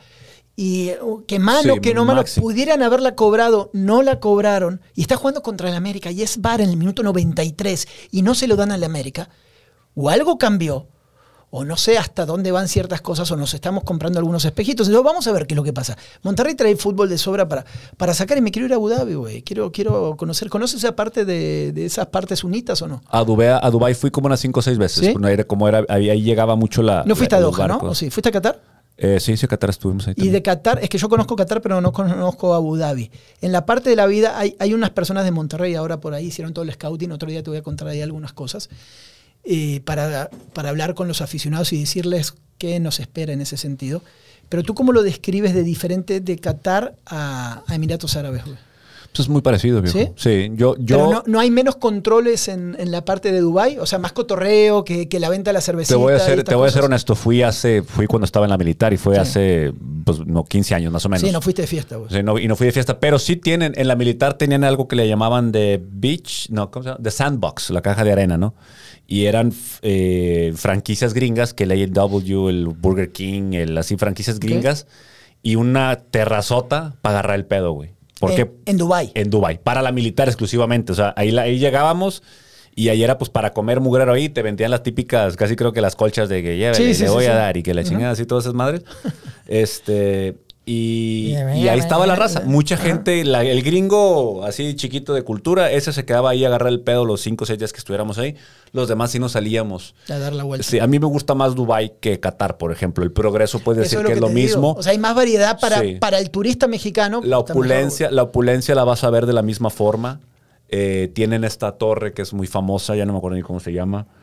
Eh, yo creo que te puede ofrecer un poquito más en el tema turístico, en el tema recreación, el re- en el tema de la, la- Yo creo que sí son más abiertos, por lo que yo recuerdo. No me acuerdo. Digo, uno estaba ahí como un elemento de una militar eh, foránea. Y no me acuerdo, sí teníamos mucho, por ejemplo, oye, no veas a la mujer a los ojos. No, bueno, esa parte O sea, cultura. esa es la parte está- cultura. está- eso no Típico de esa, ¿no? No escupas, por ejemplo, Singapur no escupas y la Sí. madre. Acá también algo más o menos ahí. No, ni se te ocurre tirar un chicle, por ejemplo. Ese tipo de cosas. Pero yo creo que va a estar un poquito más abierto. Yo me siento un poquito agüitado por el Mundial de Fútbol. Hoy salió, salió otra vez, antes de meternos más en temas cultura. Ya te iba a decir cómo era en los países árabes la manguerita, el baño. Ha sido, ya sabes que no usan papel, ¿no? En, en la No, sí, mayoría es, de los baños. sí, sí, es de, es de chorrito. y- es, y es de sí, chorrito. de- Pero lo que yo no sabía es que estaba la. Cuando llegué a algunos, ya muy humildes, no. eh, hay una jarrita. Ah, la madre. o sea, Una jarrita al lado. O sea, llegas, te sientas, Autoservicio. así, te sientas tipo en cuclillas, ¿no? Con, eh, ¿cómo le dicen? La letrina, ¿no? El, bidet. Y la, la- no, no, no, no, para cagar, ¿no? Así Sí, sí, te sí. sientas directamente para que se entienda. Y una jarrita. Entonces la jarrita te tiras agüita en la mano y, Su y otra madre, vez. Pero después la jarrita, pues la dejas ahí, ¿no? ¿Y quién agarró la jarrita, güey? Pues no sé, güey, así acá estoy, güey. O sea, no me morí, ¿no? Más o menos. Entonces va la jarrita de generación en generación y ahí está. Por eso los árabes nunca saludan con la mano izquierda ni de, ni de equivocación, güey, porque la mano izquierda es la que se usa para el baño. güey. Ay, ay, ay. Entonces, todo lo que sea con la mano izquierda, si tú saludas a alguien con la mano izquierda, es como diciendo, me estoy cagando en ti, cabrón, ¿no? Más o menos en esto. Y así hay mil cosas. Con todos los años así, Los- yo- los, míos viajando en los países árabes, así como tú. Claro, cuando llegué a Qatar, se me ha ido la onda, güey. Entonces llegué a Qatar, ya bien aceitados, unas 50 palabras, cosas que sé de árabe. Listo, ahora sí, llego con todo. Eh, Salam aleikum. Y todo, hello, how are you? Ah, la madre, güey. sí, sí. ¿Y qué? ¿No soy cool con árabe? Hablan mejor inglés que tú y la Me chingada. dice, no, pues árabes acá hay picosos, güey. 10%, güey. El, el, el 90% son inmigrantes que vienen a construir el país. Ah, bueno, ¿y qué hago con, con mi árabe? No, pues guárdalo para, Porque los que son de aquí no van a hablar contigo porque son bien mamones. Sí. Ahí está. Y sí, sí. entonces Dubai no sé si es parecido en ese sentido, pero, pero debe andar por ahí. A ¿no? donde nos, me tocó ir mucho fue a Bahrein, el reino Ajá. de Bahrein. Acá Sí, otro claro, reino, claro. una opulencia, güey. me acuerdo que de- llegábamos, es el primer país que me ha tocado donde vale más la moneda de ellos que el dólar, güey. Entonces ya sabía la gente, llegábamos la gente ahí de base, yo me, me tuve que volar de, de acá de México, de, de México, de acá de San Diego a, a Bahrein por unas operaciones que habíamos hecho. Y llegando ahí, güey, este, lo primero, a cuenta que salió un vato, güey, pues sacó lana del cajero, güey. Pero el vato pues dijo, no, pues voy a ser un vato peón, o sea, iba empezando el vato, ¿no? Igual que yo, íbamos, íbamos Sí, normal, normal. Sí, sí, sí. Y el vato sacó la lana del cajero, güey, ya. Y luego se quedó viendo el recibo, güey, y vio que había sacado toda la lana. Me dice, ¿qué pedo, güey? No, pues es que saqué, este, tres mil, ¿cómo se llamaban? Este, dirham, creo que dirhams. Sí, dirhams, sí, alguna madre así, güey. O ya me, a lo mejor no me estoy equivocando. Alguno de esos, sí. Dinar, dinar, el dinar. Dinares. Eran dinares, sí. Casi todos, sí, todos Me dice, dinares no, pues, aquí- país. pues sí, me acuerdo porque un, vato- un gringo decía, oh, let me get some dineros. El- el- los dinars le decían dineros. Este, y pues, el vato vació su cuenta de banco, güey. Pues, era un vato que a lo mejor tenía mil dólares, el vato quiso sacar para comer, güey. Ah, la madre. Bueno, pues no sabía el vato, se subió un taxi. No, ¿cuánto te me cobras acá? Para ir para allá. No, güey, pues este, 40 de esas madres. Ah, la chinga. Pues al vato le cobró la moneda, si no, si no mal recuerdo, costaba como 3.5. O sea, era como un peso mexicano de cuando estábamos de morro, ¿no? Entonces el vato le cobró 40, o sea, le cobró como 120 dólares gringos por llevarlo a tres cuadras, güey. Si el vato no sabía. Entonces ya tenían que decir, eh, güey, cuando llegan aquí, esa madre te cuesta 5, güey. Paga 5, es todo. O sea, no Bueno, 40. o sea, como- típico tijuanense No, en la no, frontera. A ver, si Diego, que en güey. México. Sí. Picudo, No, no, no. regla número uno. Primero, no saques muchos dólares en el aeropuerto porque el cambio en el aeropuerto siempre está de la Sí, chingada. sí, sí. Después, guárdate, trata de hacerte medio picudo que te dejen en otro lado y después vas. El, el primer taxi te la dejan caer Cayetano. Así Sí, siempre, güey. Ya después te mueves como. En los países árabes, ¿sabes qué pasa? En algunos, sobre todo en Jordania, los iraquíes y todos por allá. eh, bueno, en realidad fui a países que estaban mandados a la chinga de muchas cosas. Pero te- tú puedes frenar a cualquier carro muchas veces y la gente te lleva, güey. Tú frenas, haces una señal, "Eh, ¿dónde vas? Y sonriente, ¡eh, eh, ¿cómo estás? Sí, Sí. sí, mexicano, arge- súbase. Y empiezas a hablar y te llevan. Sí, Arriba la, allá. cartera, puto. Eh, la ca- para, que, para que aprendan. Pero a veces esa parte también te da mucho feedback y, y- y conocer, ¿no? Además Sí, que uno siempre se quiere, no, cuidado acá, taxis y tal cosa. Y puedes caminar y hacer otras cosas. Viniendo de los países donde vinimos, nos la pelan, güey. sí, sí. sí. tema de seguridad, o sea, no es que, ay, ¿qué? Si vivimos en México, hermano. ¿eh? Sí, el mexicano yo creo que sí tiene ese sentido más de andarse cuidando en otros lugares. No pasa nada. Sí, es yo- como Rusia. Rusia era un super país para hacer lo que quería. Por ejemplo, yo veo a los chinos que están en todos los lugares turísticos que te puedes imaginar del Sí. mundo. Esos cabrones se multiplican muy rápido y están en todos lados, güey, como Diosito. Y este, estos vatos, güey, eh, yo los veo muy pendejos y todo, pero yo no siento que sean un... O sea, creo que los ladrones deberían de irse más sobre los chinos y yo los veo ellos muy tranquilos, güey. No sé si que, que digan, van a decir, estos putos no traen nada, no sé, güey. No, no, no, no, no te llama la Sí, atención ese sí, pedo. sí, sí, o sea, sí. no son un grupo que sea atacado, o, eh, que, sea o target para, para el ladrón usual, güey. Y esos No. vatos están en todos lados, güey. No, como que el chino... ah, hay que diferenciar chino y japonés. No, el chino, el chino. El japonés es tecnológico. Los ¿no? chinos, cabrón. Y el o sea, chino los es polo como polo, un chingo invisibles, güey. Por ahí un chingo, pero como que sí, como que no. Y Sí, sí. ¿no? Te haces parte de, güey. China hay que ir a visitar. Hay que ir con la secta. Les vale madre las fotos, güey. China. Los vatos te puedes estar tomando una foto así, pidiendo, poniendo el anillo a tu novia. Los vatos se van a poner para No. tomarse una foto atrás, güey. Les vale. ¿Te acuerdas que el otro día pistola, hablábamos de los chinos en los aviones? Sí, güey. Detectas un chino al instante, güey. Huelen. Chino- Bueno, un asiático, ¿no? Bueno, sí. Yo, es, Es- que más, es que son. Una cosa es el chino, otro el coreano, otro el japonés. El hindú, güey. Bueno, pero tiene- es que tiene que ver con la comida, güey. También. ¿no? Sí, sí, Con sí. el curry, lo que le meten. y Qué rica que la sea, comida güey. hindú, güey. ¿Cuál, qué- cuál es tu, tu comida favorita ya del, del otro del a charco, mí, güey? Del otro lado del charco, yo soy medio estándar, güey, la neta, güey. No, pero tiene que haber una que, ¿Eh? te, que sea, o sea, la china, taila- la tailandesa es muy rica, güey. La neta, la neta, no como ni china ni te, ya te mandé la chingada. Ya. Ni mandaste china la ni chingada. Yo voy, me, un poco de cordero, no, como carne, güey. Donde vaya carne. Y cuando quise, tengo como terror a esas diarreas, güey, que te mandan dos semanas, ¿no? Y Sí, te mandan sí, a la sí, chingada que me ha pasado, güey, de infecciones estomacales que me arruinan viajes enteros. Sí. Eh, estando, ¿dónde estaba? Ah, en Zanzíbar. No había luz en la isla por un pinche tubo subterráneo que era el único que llevaba ahí. Y estábamos en una isla, una parte de África muy pobre, ¿no? Obviamente éramos los únicos blancos que estábamos ahí en medio de la nada.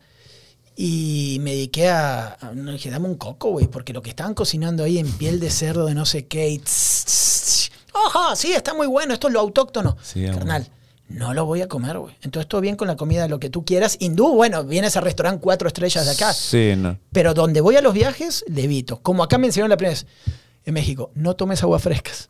Me decían, así te decían acá. Sí, sí, sí, que no, caía- no tomes agua ni nada. No, porque te caía, no, te caía mal del estómago las Sí, se te aguas. da un diarreón con madre. Y Supuestamente dediqué- el gringo no está preparado para nuestra agua, dice. No. Y, y terminé viviendo de agua de coco y después de uno que hacía papas a la francesa para evitar la comida de esa parte de África. Dirías, Sí. qué mamón, güey, ¿dónde está el turista?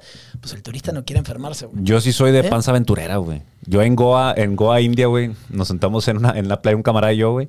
Como por unos 5 dólares, güey, nos trajeron un platonón así de este vuelo, güey, no sé, de, de arroz blanco, del arroz basmati, que es el hindú. No, bueno, Rosy, hasta ahí. Sí, no, no, Ahí. espérame, ahí va lo, ahí va lo Ah. ¿qué- ¿Y qué le agrega? Unos camarones, ¿Sí? masala, así rojos, así con una pinche combinado, pero para pelar, güey.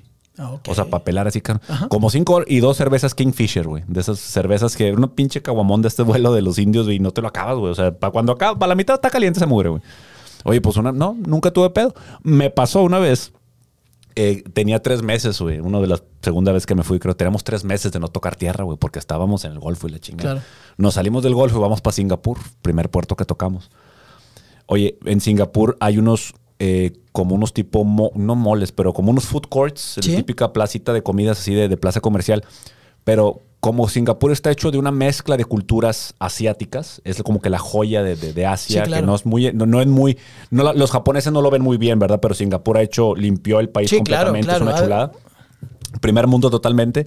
Y tienen una costura, o sea, tenían la tailandesa, la japonesa, ramen, hasta el tronco. Yo soy muy fan del ramen. Dije, oye, pues un ramencito, güey, después de estar comiendo chingaderas del barco. ¿Qué y es el ramen para la raza? El ramen es el caldo, un típico caldo, eh, base de caldo de puerco, puede ser de res, de mil chi- pes- pescado y la madre. Y los, fide- los fideos, ya iba carnita, le echan también de repente un huevito completo, güey. le- eh, Depende ahí el- Puede ser mil mamás, es una, es una chulada. Si les gustan los caldos, el ramen es lo suyo, güey. Este, es como una maruchan evolucionada, una, Ok. una, maruchan eh, chango dorado, así chingona. Este, entonces, eh, me, oye, me, me pido yo la, la comida, güey, y veo que tienen un pincho yononón así caliente hirviendo, güey. Nomás había así una, la típica birria así que tienen en Sí, todos sí, lados, sí, ¿no? sí. Entonces le digo, me- pues, no, pues a como pude pedir el, el- en inglés, no, no, ahorita, pues no, pues un ramen de, de res. Pero el chile no tenía mucha experiencia en el ramen todavía, era como que mi, mis, mis pininos. Oye, güey, pues agarra un- un- un- una vasija, güey, y tenía como un tipo de embudo con, con agujeritos, güey. Entonces mete la carne cruda así al- al- a un embudo que tiene con agujeritos. Para que se hierva. Ajá, para que se hierva. Entonces empieza a agarrar eh, pues ingredientes, que los- verduras y la chinga. Y tenían así, que yo creo que esto fue el catalizador de la explosión estomacal que hubo después, güey. Tenía como que una, una, pues, un cuadrito con hierbitas, güey, así como si fuera alfalfa o chingadera. Entonces la morra la- los arranca así frescos, güey.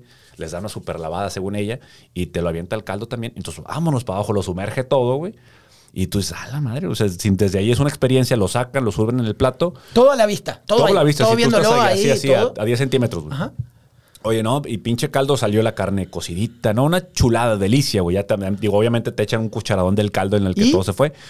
Oye, comí, güey, yo estaba, dije, con madre, güey, esto fue, estaba hasta sudando así rico, güey, de que esto fue una... Una gran experiencia ex- culinaria. explosión, cabrón, estomacal completamente. Me, dio una, me hizo una limpia, güey. O sea, es que una limpia de panza, Ah, güey. Tenía tres meses de estar tragando mamadas enlatadas del barco, güey. ah, te sacó todo, güey. Todos los almidones, todos los días que hay en la militar. O un purgante. Sí, cabrón. Pero lo bueno es que yo tenía la protección de que, bueno, pues si me siento mal, me voy al pinche barco y ahí me, me alivio, ¿no? Pero también cuando andas fuera, todos sabemos los viajes, el McDonald's. Ah, no. Salvador, güey. Es clave. McDonald's, un lugar, ahora que dijiste lo de los olores, si algún día tienen la posibilidad también en Jerusalén.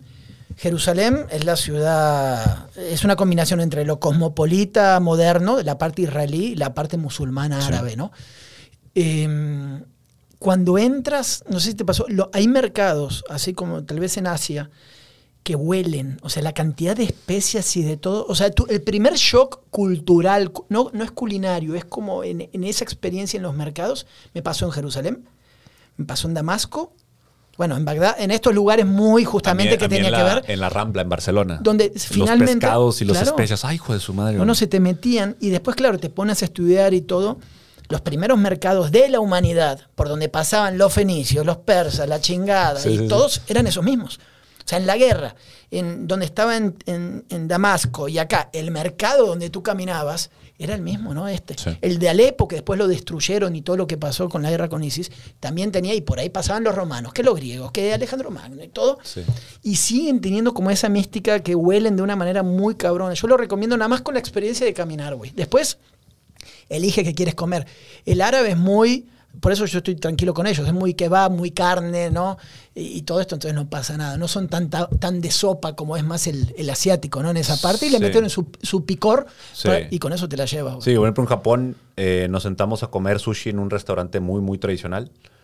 Y ahí venía yo de que, ay, papá, mis, los pinches palillos chinos me voy a lucir aquí, güey. No, el vato se enojó, el vato le pegó a la mesa, güey, así de caca. Ah, porque yo, nosotros agarramos los palillos, nosotros nos sentamos, pedimos ahí como lo que pidiéramos completamente tradicional. Allá no hay de que tempura y que te le ponen Ah, no, chetos no. y la verga, no van a pensar esas No, mamadas. es que ahí te das cuenta que el, el pinche- el sushi de acá lo adecuan. Sí, ya güey. cuando ves uno con aguacate dices, espérame, hermano. Sí, güey, el No, no, sushi no. aquí es más un hot cake que un pinche sí, sushi, güey. No mames, güey. Ya lo meten, en- lo, lo meten en, en, en, en- freí- freído, güey, y luego le echan este, esta, la salsa de anguila que sabe dulcecito. O sea, es un pinche, es una fiesta, güey. No ves el pedo, no, ya, ¿Y obviamente. qué pasó? ¿Agarraste los palillos? Agarré los palillos para yo querer agarrar y me dijo, me, me encabronó y me dijo, así, güey. O sea, que con la mano, güey. Con la Entonces, ma- Ah, comer con la mano. Entonces, que el sushi, el rollo de sushi te lo tienes que comer con la mano, güey. Y, yo dije, ching, me, pues me sentí bien pendejo, pero pues con la mano le di. ¿Y los palillos para qué eran? Para el arroz nada más.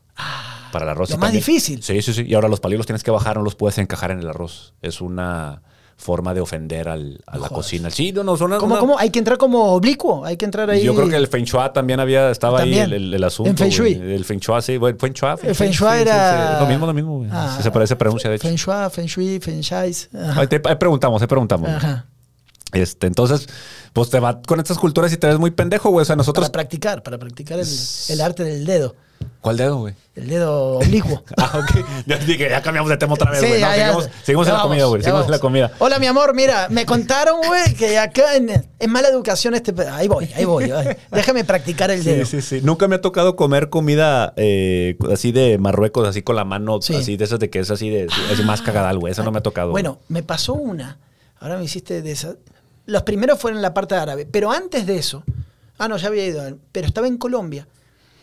Y estaba haciendo uno de mis primeros reportajes de gente que había estado secuestrada, ¿no? Por la FARC.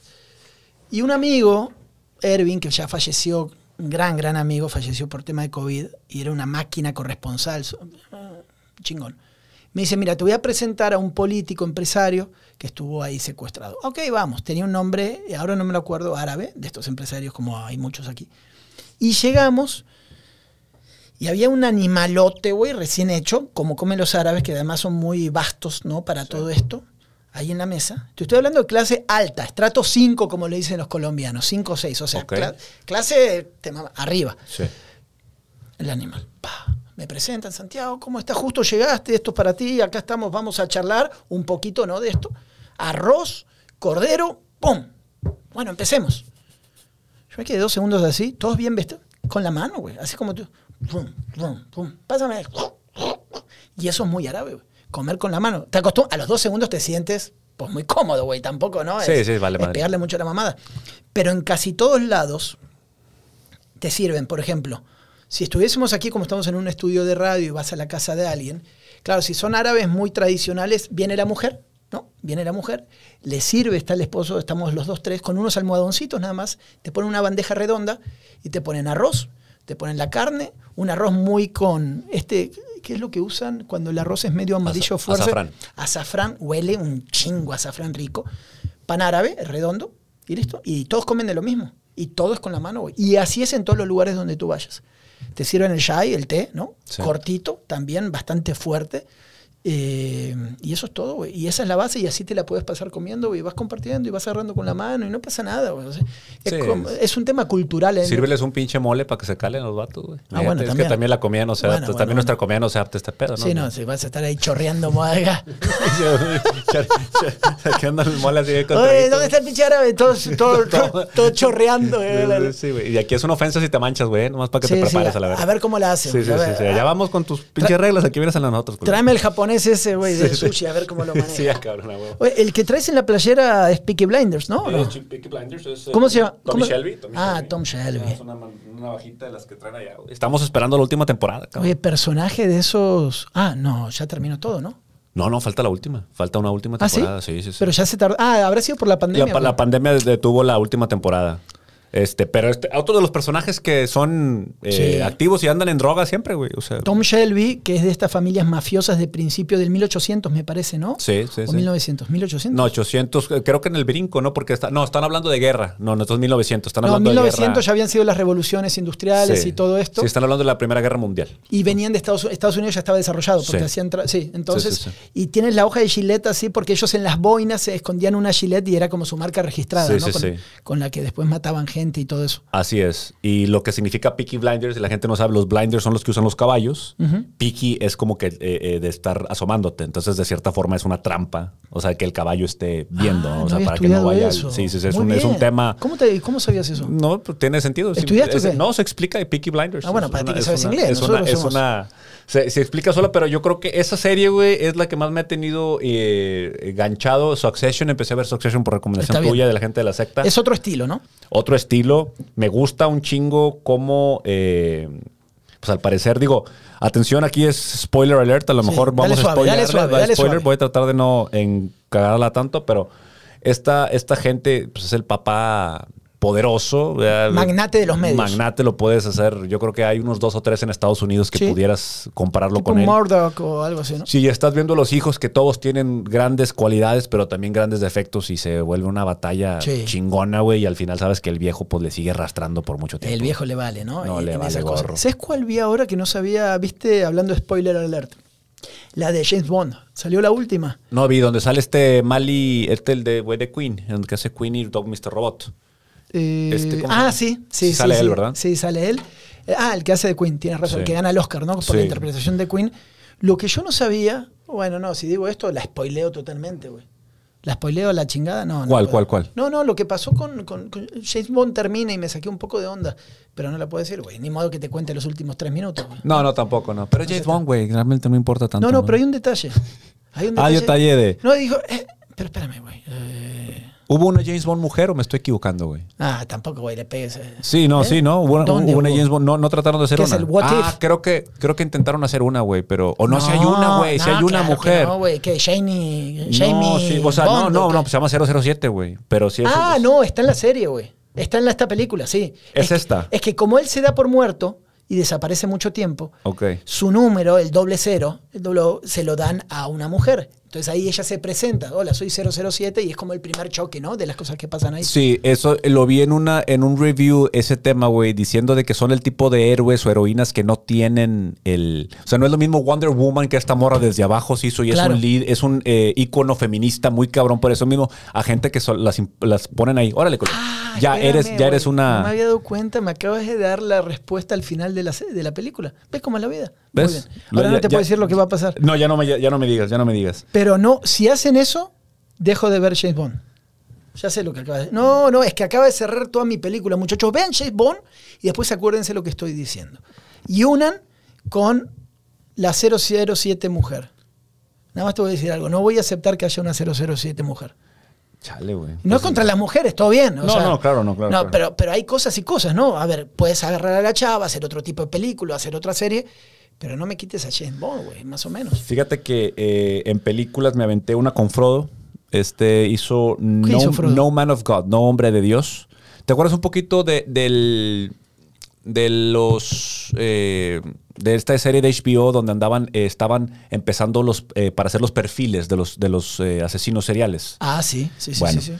esta se trata de una de las eh, de Bill, Hack, Bill Hackmeyer y se está entrevistando por la relación que tuvo con Ted Bundy Ok. todo el tiempo durante esta 10 años el que estuvo esperando la pena de muerte y cómo se asocia con él Bondi ya conocido por ser una persona que jugueteaba con esos güey dice güey tú eres el mismo ¿qué es lo que quieres güey? venir a sacarme cosas hacer tu libro y, y ser rico y la chingada no vete la chingada o sea estaba acostumbrado con eso y es una muy es una muy buena eh, alternativa digo no está muy bien rankeada en IMDb pero a mí como me gusta el tema de los asesinos seriales me gustó Sí, mucho no, está buena. También me encontré otra que quiero ver cuál es el nombre ahora.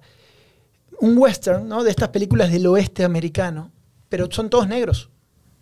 ¿No? Todos son afroamericanos. Todos, todos, todos, todos, todos. Entonces llega un momento y dices, a ver, ¿cuál es el- el- la onda con esto? Igual se me hacía. No me puse a investigar la parte histórica, pero todos son negros. Entras al pueblo, todos son negros. ¿A poco hubo un momento en la historia? Porque después llegaban a uno a saltar, donde eran todos blancos. Ah, vienes de tal pueblo, como diciendo, ah, vienes de ese pueblo mugroso, es de negros. Y, y venían. Pero no sé si existió eso en un momento o solamente. ¿Tú escuchaste eso alguna vez? No. ¿O lo hicieron solamente con un fin cinematográfico? A lo mejor es como estas, eh, estas eh, suposiciones que hace Tarantino a veces, como en la de Sí. Bastardo sin Gloria, de una, Sí. una guerra eh, mundial que se acabó de una forma Sí. diferente. Acá está, mira, se llama Más dura será la caída. Y todos los. No, son todos actores de, de- de primerísimo nivel. Eh, ¿Quién es el protagonista? es que so- se llama. ah, este Idris Elba. ¿Si lo No. ubicas o no? Sí, güey, mira. Toma. Porque eso- esto tenemos que seguir hablando. Sí, sí, sí, perdón, perdón. Ahí No, está. parece que era el Bueno, tú búscala. Mira, tú. actores. eh, Pero, pero, pero es una buena opción. Me gusta, me gusta. míralo, míralo para ver ¿Te cómo. gustó Django? En ese tema así del spaghetti western así eh, radical. Es que ese es el director, trae un estilo muy particular, ¿no? Entonces, es la de Tarantino. ¿no? Tarantino, sí. Tiene una manera, una narrativa, ¿no? De contar ciertas cosas. Ah, bueno, otro que aparece en James Bond, uno de los malos, es el, de el Tarantino, el que hace malo una vez en esta, la que era la Segunda Guerra Mundial, ¿cómo se llamaba? Ah, sí, este. We have a bingo. Que creo que se gana un el Oscar. Coronel, el coronel Hans Landa, güey. Ese, que se gana un Oscar, ¿no? Sí, brillante ese cabrón. Ese güey. sí. Ese güey está también. ¿Está- sale en esta? También está en James Bond. Mírala, güey. Dos Sí. horas 40, me dormido cuatro días consecutivos, pero la terminé de ver. güey. Ese papel en Django de este viejo, güey. Sí. Hay una, la escena donde están con las capuchas y se están peleando con. Porque, "Ay, no, ¿quién hizo las, quién hizo los agujeros a, la- a esta madre, güey? No vemos ni madre, dice el vato. Y, y el vato, se ofende el vato que. Mi señora estuvo toda la noche, váyanse a la chingada, bien enojado, güey. imagínate, O sea, esos elementos son los que a mí me, me maman de Tarantino, güey. Es una, una buena película. ¿No te gusta mucho el, el, el teen este güey o no? Tarantino. O sea, no tanto como de culto, ¿verdad? O sea, no, no tanto de culto, me, me quedé con las primeras, obviamente, tipo Perros de Reserva y todas esas. Pulp Fiction. ¿Seven era de él? No. No, Seven No. fue para otro lado. Era la de. Después las de Kill Bills y Kill todos Bills estos. 1 y 2. Como que tienen una manera que te la. Tienes que aflojarte un poquito, ¿no?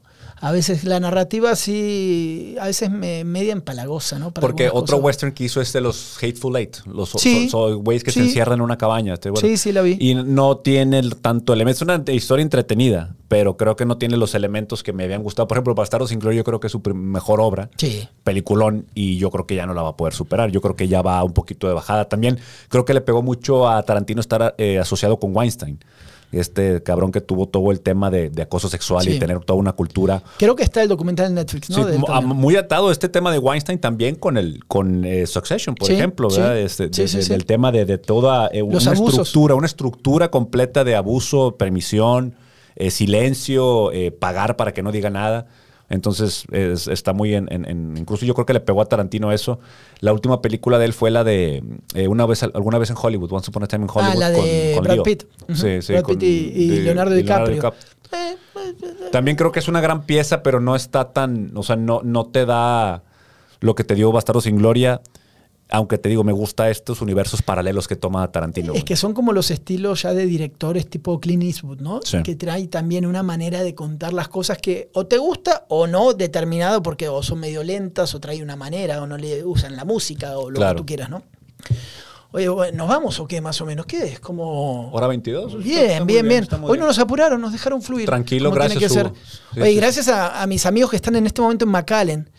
Eh, les digo, muchachos, avísenme si hay un Play 5. No hay Play 5, cabrón. Quiero un Play 5. Como mi hijo no escucha esto, puedo decirlo públicamente, que ando buscando un Play 5 en McAllen. Es que en McAllen están 500 dólares. Ah, en McAllen. Entonces tú lo quieres. Eh, y- no, en Estados Unidos lo quiero, en Houston o donde sea, pero necesito que llegue. No hay.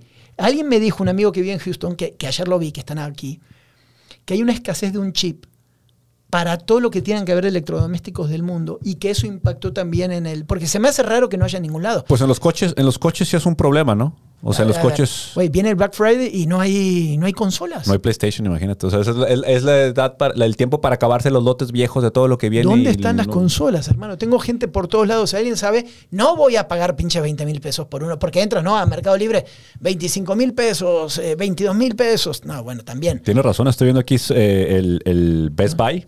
Tienda de allá gringa. Y- No está disponible en tiendas, no ¿Te se digo? puede pedir en línea. Wow, cabrón. ¿Y en Target tampoco? ¿En ningún lado? ¿Qué crees? ¿Que te estoy mintiendo, güey? No, no, no, simplemente Vengo no, acá no a- informar de que a ver quién tiene la capacidad de encontrar un Play en Estados Unidos Sí. para no pagar, porque allá sale 600 dólares. Si te soy honesto, en mi búsqueda de comprar PlayStations, yo acabé comprando como tres o cuatro y los troné, los revendí, güey. Sí. En StockX. Era Ajá. una, es una página de reventa que yo sé que no vas a, a querer comprar eso, pero mira, te voy a decir cómo esta eh, ausencia No, que no voy a llegar a pagar. de producto, chingo. yo los, los PlayStation los, los vendí en mil dólares. O sea, les saqué el doble, güey. ¿Por qué? Porque me, yo dije, quiero un pinche PlayStation. Entonces me metí a todos los, a todos los lugares que pudiera para conseguir un PlayStation. Veía yo la pan- la pan- o sea, el pandemonio por, por, por conseguir uno. Y de repente, ah, cabrón, ya conseguí uno aquí. Ah, mamalón, güey. A ver, te, te pasaba es que lo comprabas, te llegaba el correo y luego no, ¿sabes qué? No hay. Ah, no había. Mamás así. Entonces dije, no, chingue su madre, voy a comprar, lo- o sea, lo voy a comprar las veces que yo pueda, Ajá. que me salga y ya los otros, pues se lo doy a mi carnal o lo revendo, claro, no sé, claro, claro. No, al final acabé vendiendo dos o tres, ya no me acuerdo, güey, y le saqué una lana, güey. O sea, se pagó solo mi PlayStation. Fíjate, eh, hay plataformas ahorita para la gente que no sepa de reventa. Ok. Por este tipo de. a ver, de- enséñame, ¿dónde están, güey? Stock X se llama la, la- página. Ahí yo, yo lo conozco mucho por los tenis. Ahí se vende mucho tenis, eh, ya se venden este, temas de, de- de relojes y esas cosas. Pero ahorita está en 768, Santi. Ah, bueno. 768. Eh, pero eh, eso es eh, StockX. ¿Y dónde me mandan el, el, el correo? O sea, ¿dónde llega? ¿Una casa de eh, Estados tienes que bajar. eh, sí, sí, sí. Tienes Oh, que. no cruza la frontera, güey. Creo que sí, no, sí, ya también en México. También tienen envío en México. Ah, mira, StockX México, dice. Sí, sí, sí. Sneakers, streetwear, ¿este? Ah, bueno, listo, excelente. Sí, entonces hay, hay ah, una de gran acá sacas demanda. tus tenis, acá. Sí, los teles que se acaban ahí mero. De acá le pegas a la mamada, Ahí güey. le Déjame- pegamos Ah, acá picoso. encontré, güey. Ah, déjame ser Joel Cano a partir de ahora, güey. Traer el estilo, déjame ver unos Jordan, 181 dólares. Ok, güey. Sí, estos son, hay varias plataformas, güey. están Mira los de esta, Goat, está Goat, Jordan está 4 StockX. Retro Lighting, 223 dólares, son 4 mil pesos. Está más caros, mucho más caros acá, güey. ¿Pero son usados o son nuevos? No, son nuevos. También puedes encontrar usados ahí, pero la mayoría son nuevos. Microsoft, ah, Xbox, 100 y hasta- y ah, el programa, ¿cierto? El programa, sí, sí, Sí, sí. sí, sí, sí. Oye, güey, pero es que 745 dólares ya el, el- un PlayStation, un producto que hace tres semanas estaba completamente disponible. Güey, me hace acordar hace muchos años, tú te vas a reír, pero es muy, muy sudamericano lo que voy a decir, o, o ajeno a este mundo, cuando conocí la Craigslist. Ah, claro. güey. O sea, ¿qué pedo con esa lista, güey? ¿No? Sí. Y te empiezas a meter, a meter, a meter. En un momento me metí en la locura que a huevo iba a comprar una camioneta ahí. Sí. Pero después, tanto de pica, la nieve, Sí, sí, sí, podías encontrar todo tipo. ¿Sigue existiendo eso o no, güey? No sé si existe, güey, ¿Sí pero me tocó cuando estaba en San Diego, es- estaba muy fuerte el Craigslist, güey, y literalmente una vez como tú, güey, curioseando, güey. Había gente que regalaba, eh, güey, tengo este sillón, güey, y necesito que se vaya hoy antes de las 5 de la tarde, Sí, sí, sí, que sí, vengan por esa madre y la chi así, güey. Entonces había gente que literalmente andaba cazando cosas gratis de gente que se mudaba, que ya no lo quería, la verga, o buscando ofertas, güey. Sí. Vendiendo pendejadas, pero era muy informal, güey, porque era literalmente acercarte a un muy informal y muy peligroso, güey. Empezó Es a ver no este sabías, tipo, claro. eh, sí, o sea, tú estás presentando a una oferta así de que, o sea, de que un dólar esta caja de oro y la Sí, madre, ven sí, aquí sí, a mi casa eh, en el. No, el- después te terminan asaltando, lo que sea, güey. Sí, sí, Ya- sí. ya se me hace estas cosas gringas. Viste que a medida que va creciendo la ciudad de Monterrey, ahora ya están estos de los contenedores o los, los, los que abres, los de las subastas, ¿cómo se llama?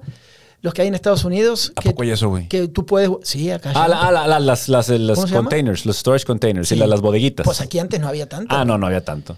¿Tú crees que ya va a empezar en un momento el. ¡Subasta! Sí. ¡Un, dos! A ver, ábrelo! No escuché el vato que hace ese pedo, Güey, se hicieron. Esos programas se hicieron güey. Sí, güey, pero te luego te rompe el corazón, Santi, porque ves todo este pedo, güey. Entonces, a la verga, güey. Encontró el santo grial de mi Microsoft ahí, güey, porque es una computadora de chingona. Están todos armados, güey. O sea, los programas todos son, sí son bodegas No, que ya hay. lo sé, pero están bien clavadas, güey. O sea, eh, me rompió el corazón. Simplemente, mira, a mí me gusta mucho el precio de la historia. Sí. Pawn Stars, este. Bueno, pero el inicio ahora es una industria. Es una sí, lo que es ahora es un mugrero, güey. Sí. O sea, es un, es un, o sea, Chom Lee abusando de, de dramas pendejos y pendejadas y haciéndose el pendejo Ah, todo el espérame, tiempo. ¿todavía existe, güey? Todavía, güey, lo siguen sacando, claro, No güey. mames. No, eso, ese programa no lo van a soltar hasta Es que, que este no, se yo muera, no veo güey. Discovery normal hace años, o sea, yo nada más veo ya. Y, el día, y, y cuando se acabe eh, el precio o el Pawn Stars, el tradicional, güey, vas a ver que le van a hacer un spin-off a uno de los hijos nomás Ah, por claro, mame, güey. claro, porque claro, porque no va a haber más, güey. De esas primeras de Discovery, güey, las que a mí me gustó mucho fue antes de que también se haga el furor de esto, el de las motos, güey. Eh, Ah, O- Choppers, Orange, County Choppers. Sí. muy bueno y que el hijo se pelea con el papá todo que, el tiempo. que al final después el güey va y pone su propia industria y ya cambia todo, Sí, ¿no? sí, Pero sí. ya ahí te das cuenta lo que había ganado haciendo el, el, el- Pero, programa pero este, programas de muy, eh, todo. es- ¿Habrá sido el primero ese? Me parece que sí, güey. Había, eh, empezó ese, empezaba el, porque luego estos vatos agarraron a un güey que por alguna razón le sabía los carros y tuvo que ir a un programa y luego ya al vato también le vieron su programa. Entonces Sí. empezaron a... A tener como las ramificaciones ahí en algunas cosas, pero me parece que fue esa ahí y después ya se empezó a abrir. Otro día vamos con eso, pues ya nos fuimos con, con 200 temas. Me parece hoy, Joe, te voy a saludar afectuosamente, es el programa que más nos mantuvimos en un tema, terminamos, empezamos con otro tema, terminamos. ¿Es verdad o no? Creo que sí. Ta- Creo no- que- ya nos estábamos yendo, güey, porque hubo- Sí, Oye, señores, lo hemos logrado. Hemos mantenido un tema terminado, cerrado. Estamos eh, mejorando en tema de posesión. Sí. Posesión, ya, no- ya no lo soltamos tan rápido. Bien, bien, bien. Salvo los primeros 10 minutos caóticos hasta que nos acomodamos. Sí, es que ¿Eh? nos fuimos de. No, es que mataron unos vatos acá de que, ¿sabes qué, güey? Van a cerrar el, el JC Penny, que la boca, la chingada. Sí, no, no, definitivamente. eh, creo que eh, vamos va. a esperar la retro, güey, porque te digo, a mí me dicen, oye, güey, es que cambian un chingo de tema, pero eso es lo que está chido, entonces, pues no, no le cambien. Y la, o sea, entonces vamos a esperar. Queremos escuchar su retro, señores, en los stories de Instagram. Mientras, y gracias por madre. escucharnos, por ser de los preferidos en todo esto sí. y a seguir sumando y, y ver qué hacemos. Nos vamos, ¿te parece? Seguimos en el, en el top 10, Santiago, eh, y muy, muy bien ahí. Estamos, seguimos ahí de cierta forma. Nos pusimos fodongos con la promo, con, con mi Hugo de Oro también. Los tres, yo creo que porque andamos llenos de estados. Son... No, Hugo la rompe. Hugo Sí, está ahí sí, todo. Y el otro que se fue de vacaciones, ya No, le gustaron las Hugo, vacaciones. Hugo es el que nos quita el tiempo, señores. Así Muy que bien. cualquier cosa, Hugo argo- guion bajo MCC, mortifíquelo. Señores, eh, pues muchas gracias por acompañarnos. Dale, y usa una, una gorra negra con una cruz blanca en el medio. Sí, ¿Qué- qué- güey. eso, espérame, ¿eso tiene como un significado que no sea religioso o es religioso? Es la secta, güey. ¿Es religioso ese pedo o, o qué? Es- ah, es una marca. Oye, ¿Qué marca es, Una güey? marca que puedo hacer cruz. Cruz así. ¿Eh? La Cruz MX se llama. Ah, la Cruz MX. Ah, bueno. ¿Es religiosa, güey? ¿Es que? No, no, no. A ver, trae- atrás, trae los rosarios aquí. A ver, que- güey, a ver, a ver, a ver. Alma ¿Cómo? de Cristo, ruega por Espérame, nosotros. usas una gorra negra Los con una cruz en el medio y tú solo. No, pero no religioso. ¿Y qué crees que ve todo el mundo que te ve, güey? Una Sí, cruz. ¿Eh? Tienes- tienes- estás aquí leyendo la Biblia en línea, güey. No te hagas loco, güey. No, no, no pasa nada. Yo, nada, no te creas. Vamos a subir una foto de la gorra y ustedes después nos dicen. O sea, ¿qué crees que ve la gente? Pues no dice es ateo este güey, güey. Enseña la gorra aquí, mira, para- mira, ahí está bien. Dice que esta gorra no tiene que ser, no es religiosa, nomás es una. es- Usa la gorra y dice, no, pero no. Y yo estoy viendo, a ver, vivimos en un mundo, en México, ¿no? En Sí. México que veneramos eh, lo que sea. Una mancha de humedad con forma de la Virgen. Qué bárbaro. Bueno, no vamos, ahora sí. Gracias, Joey. Gracias, Gustazo como siempre. Saludos a todos. Bye.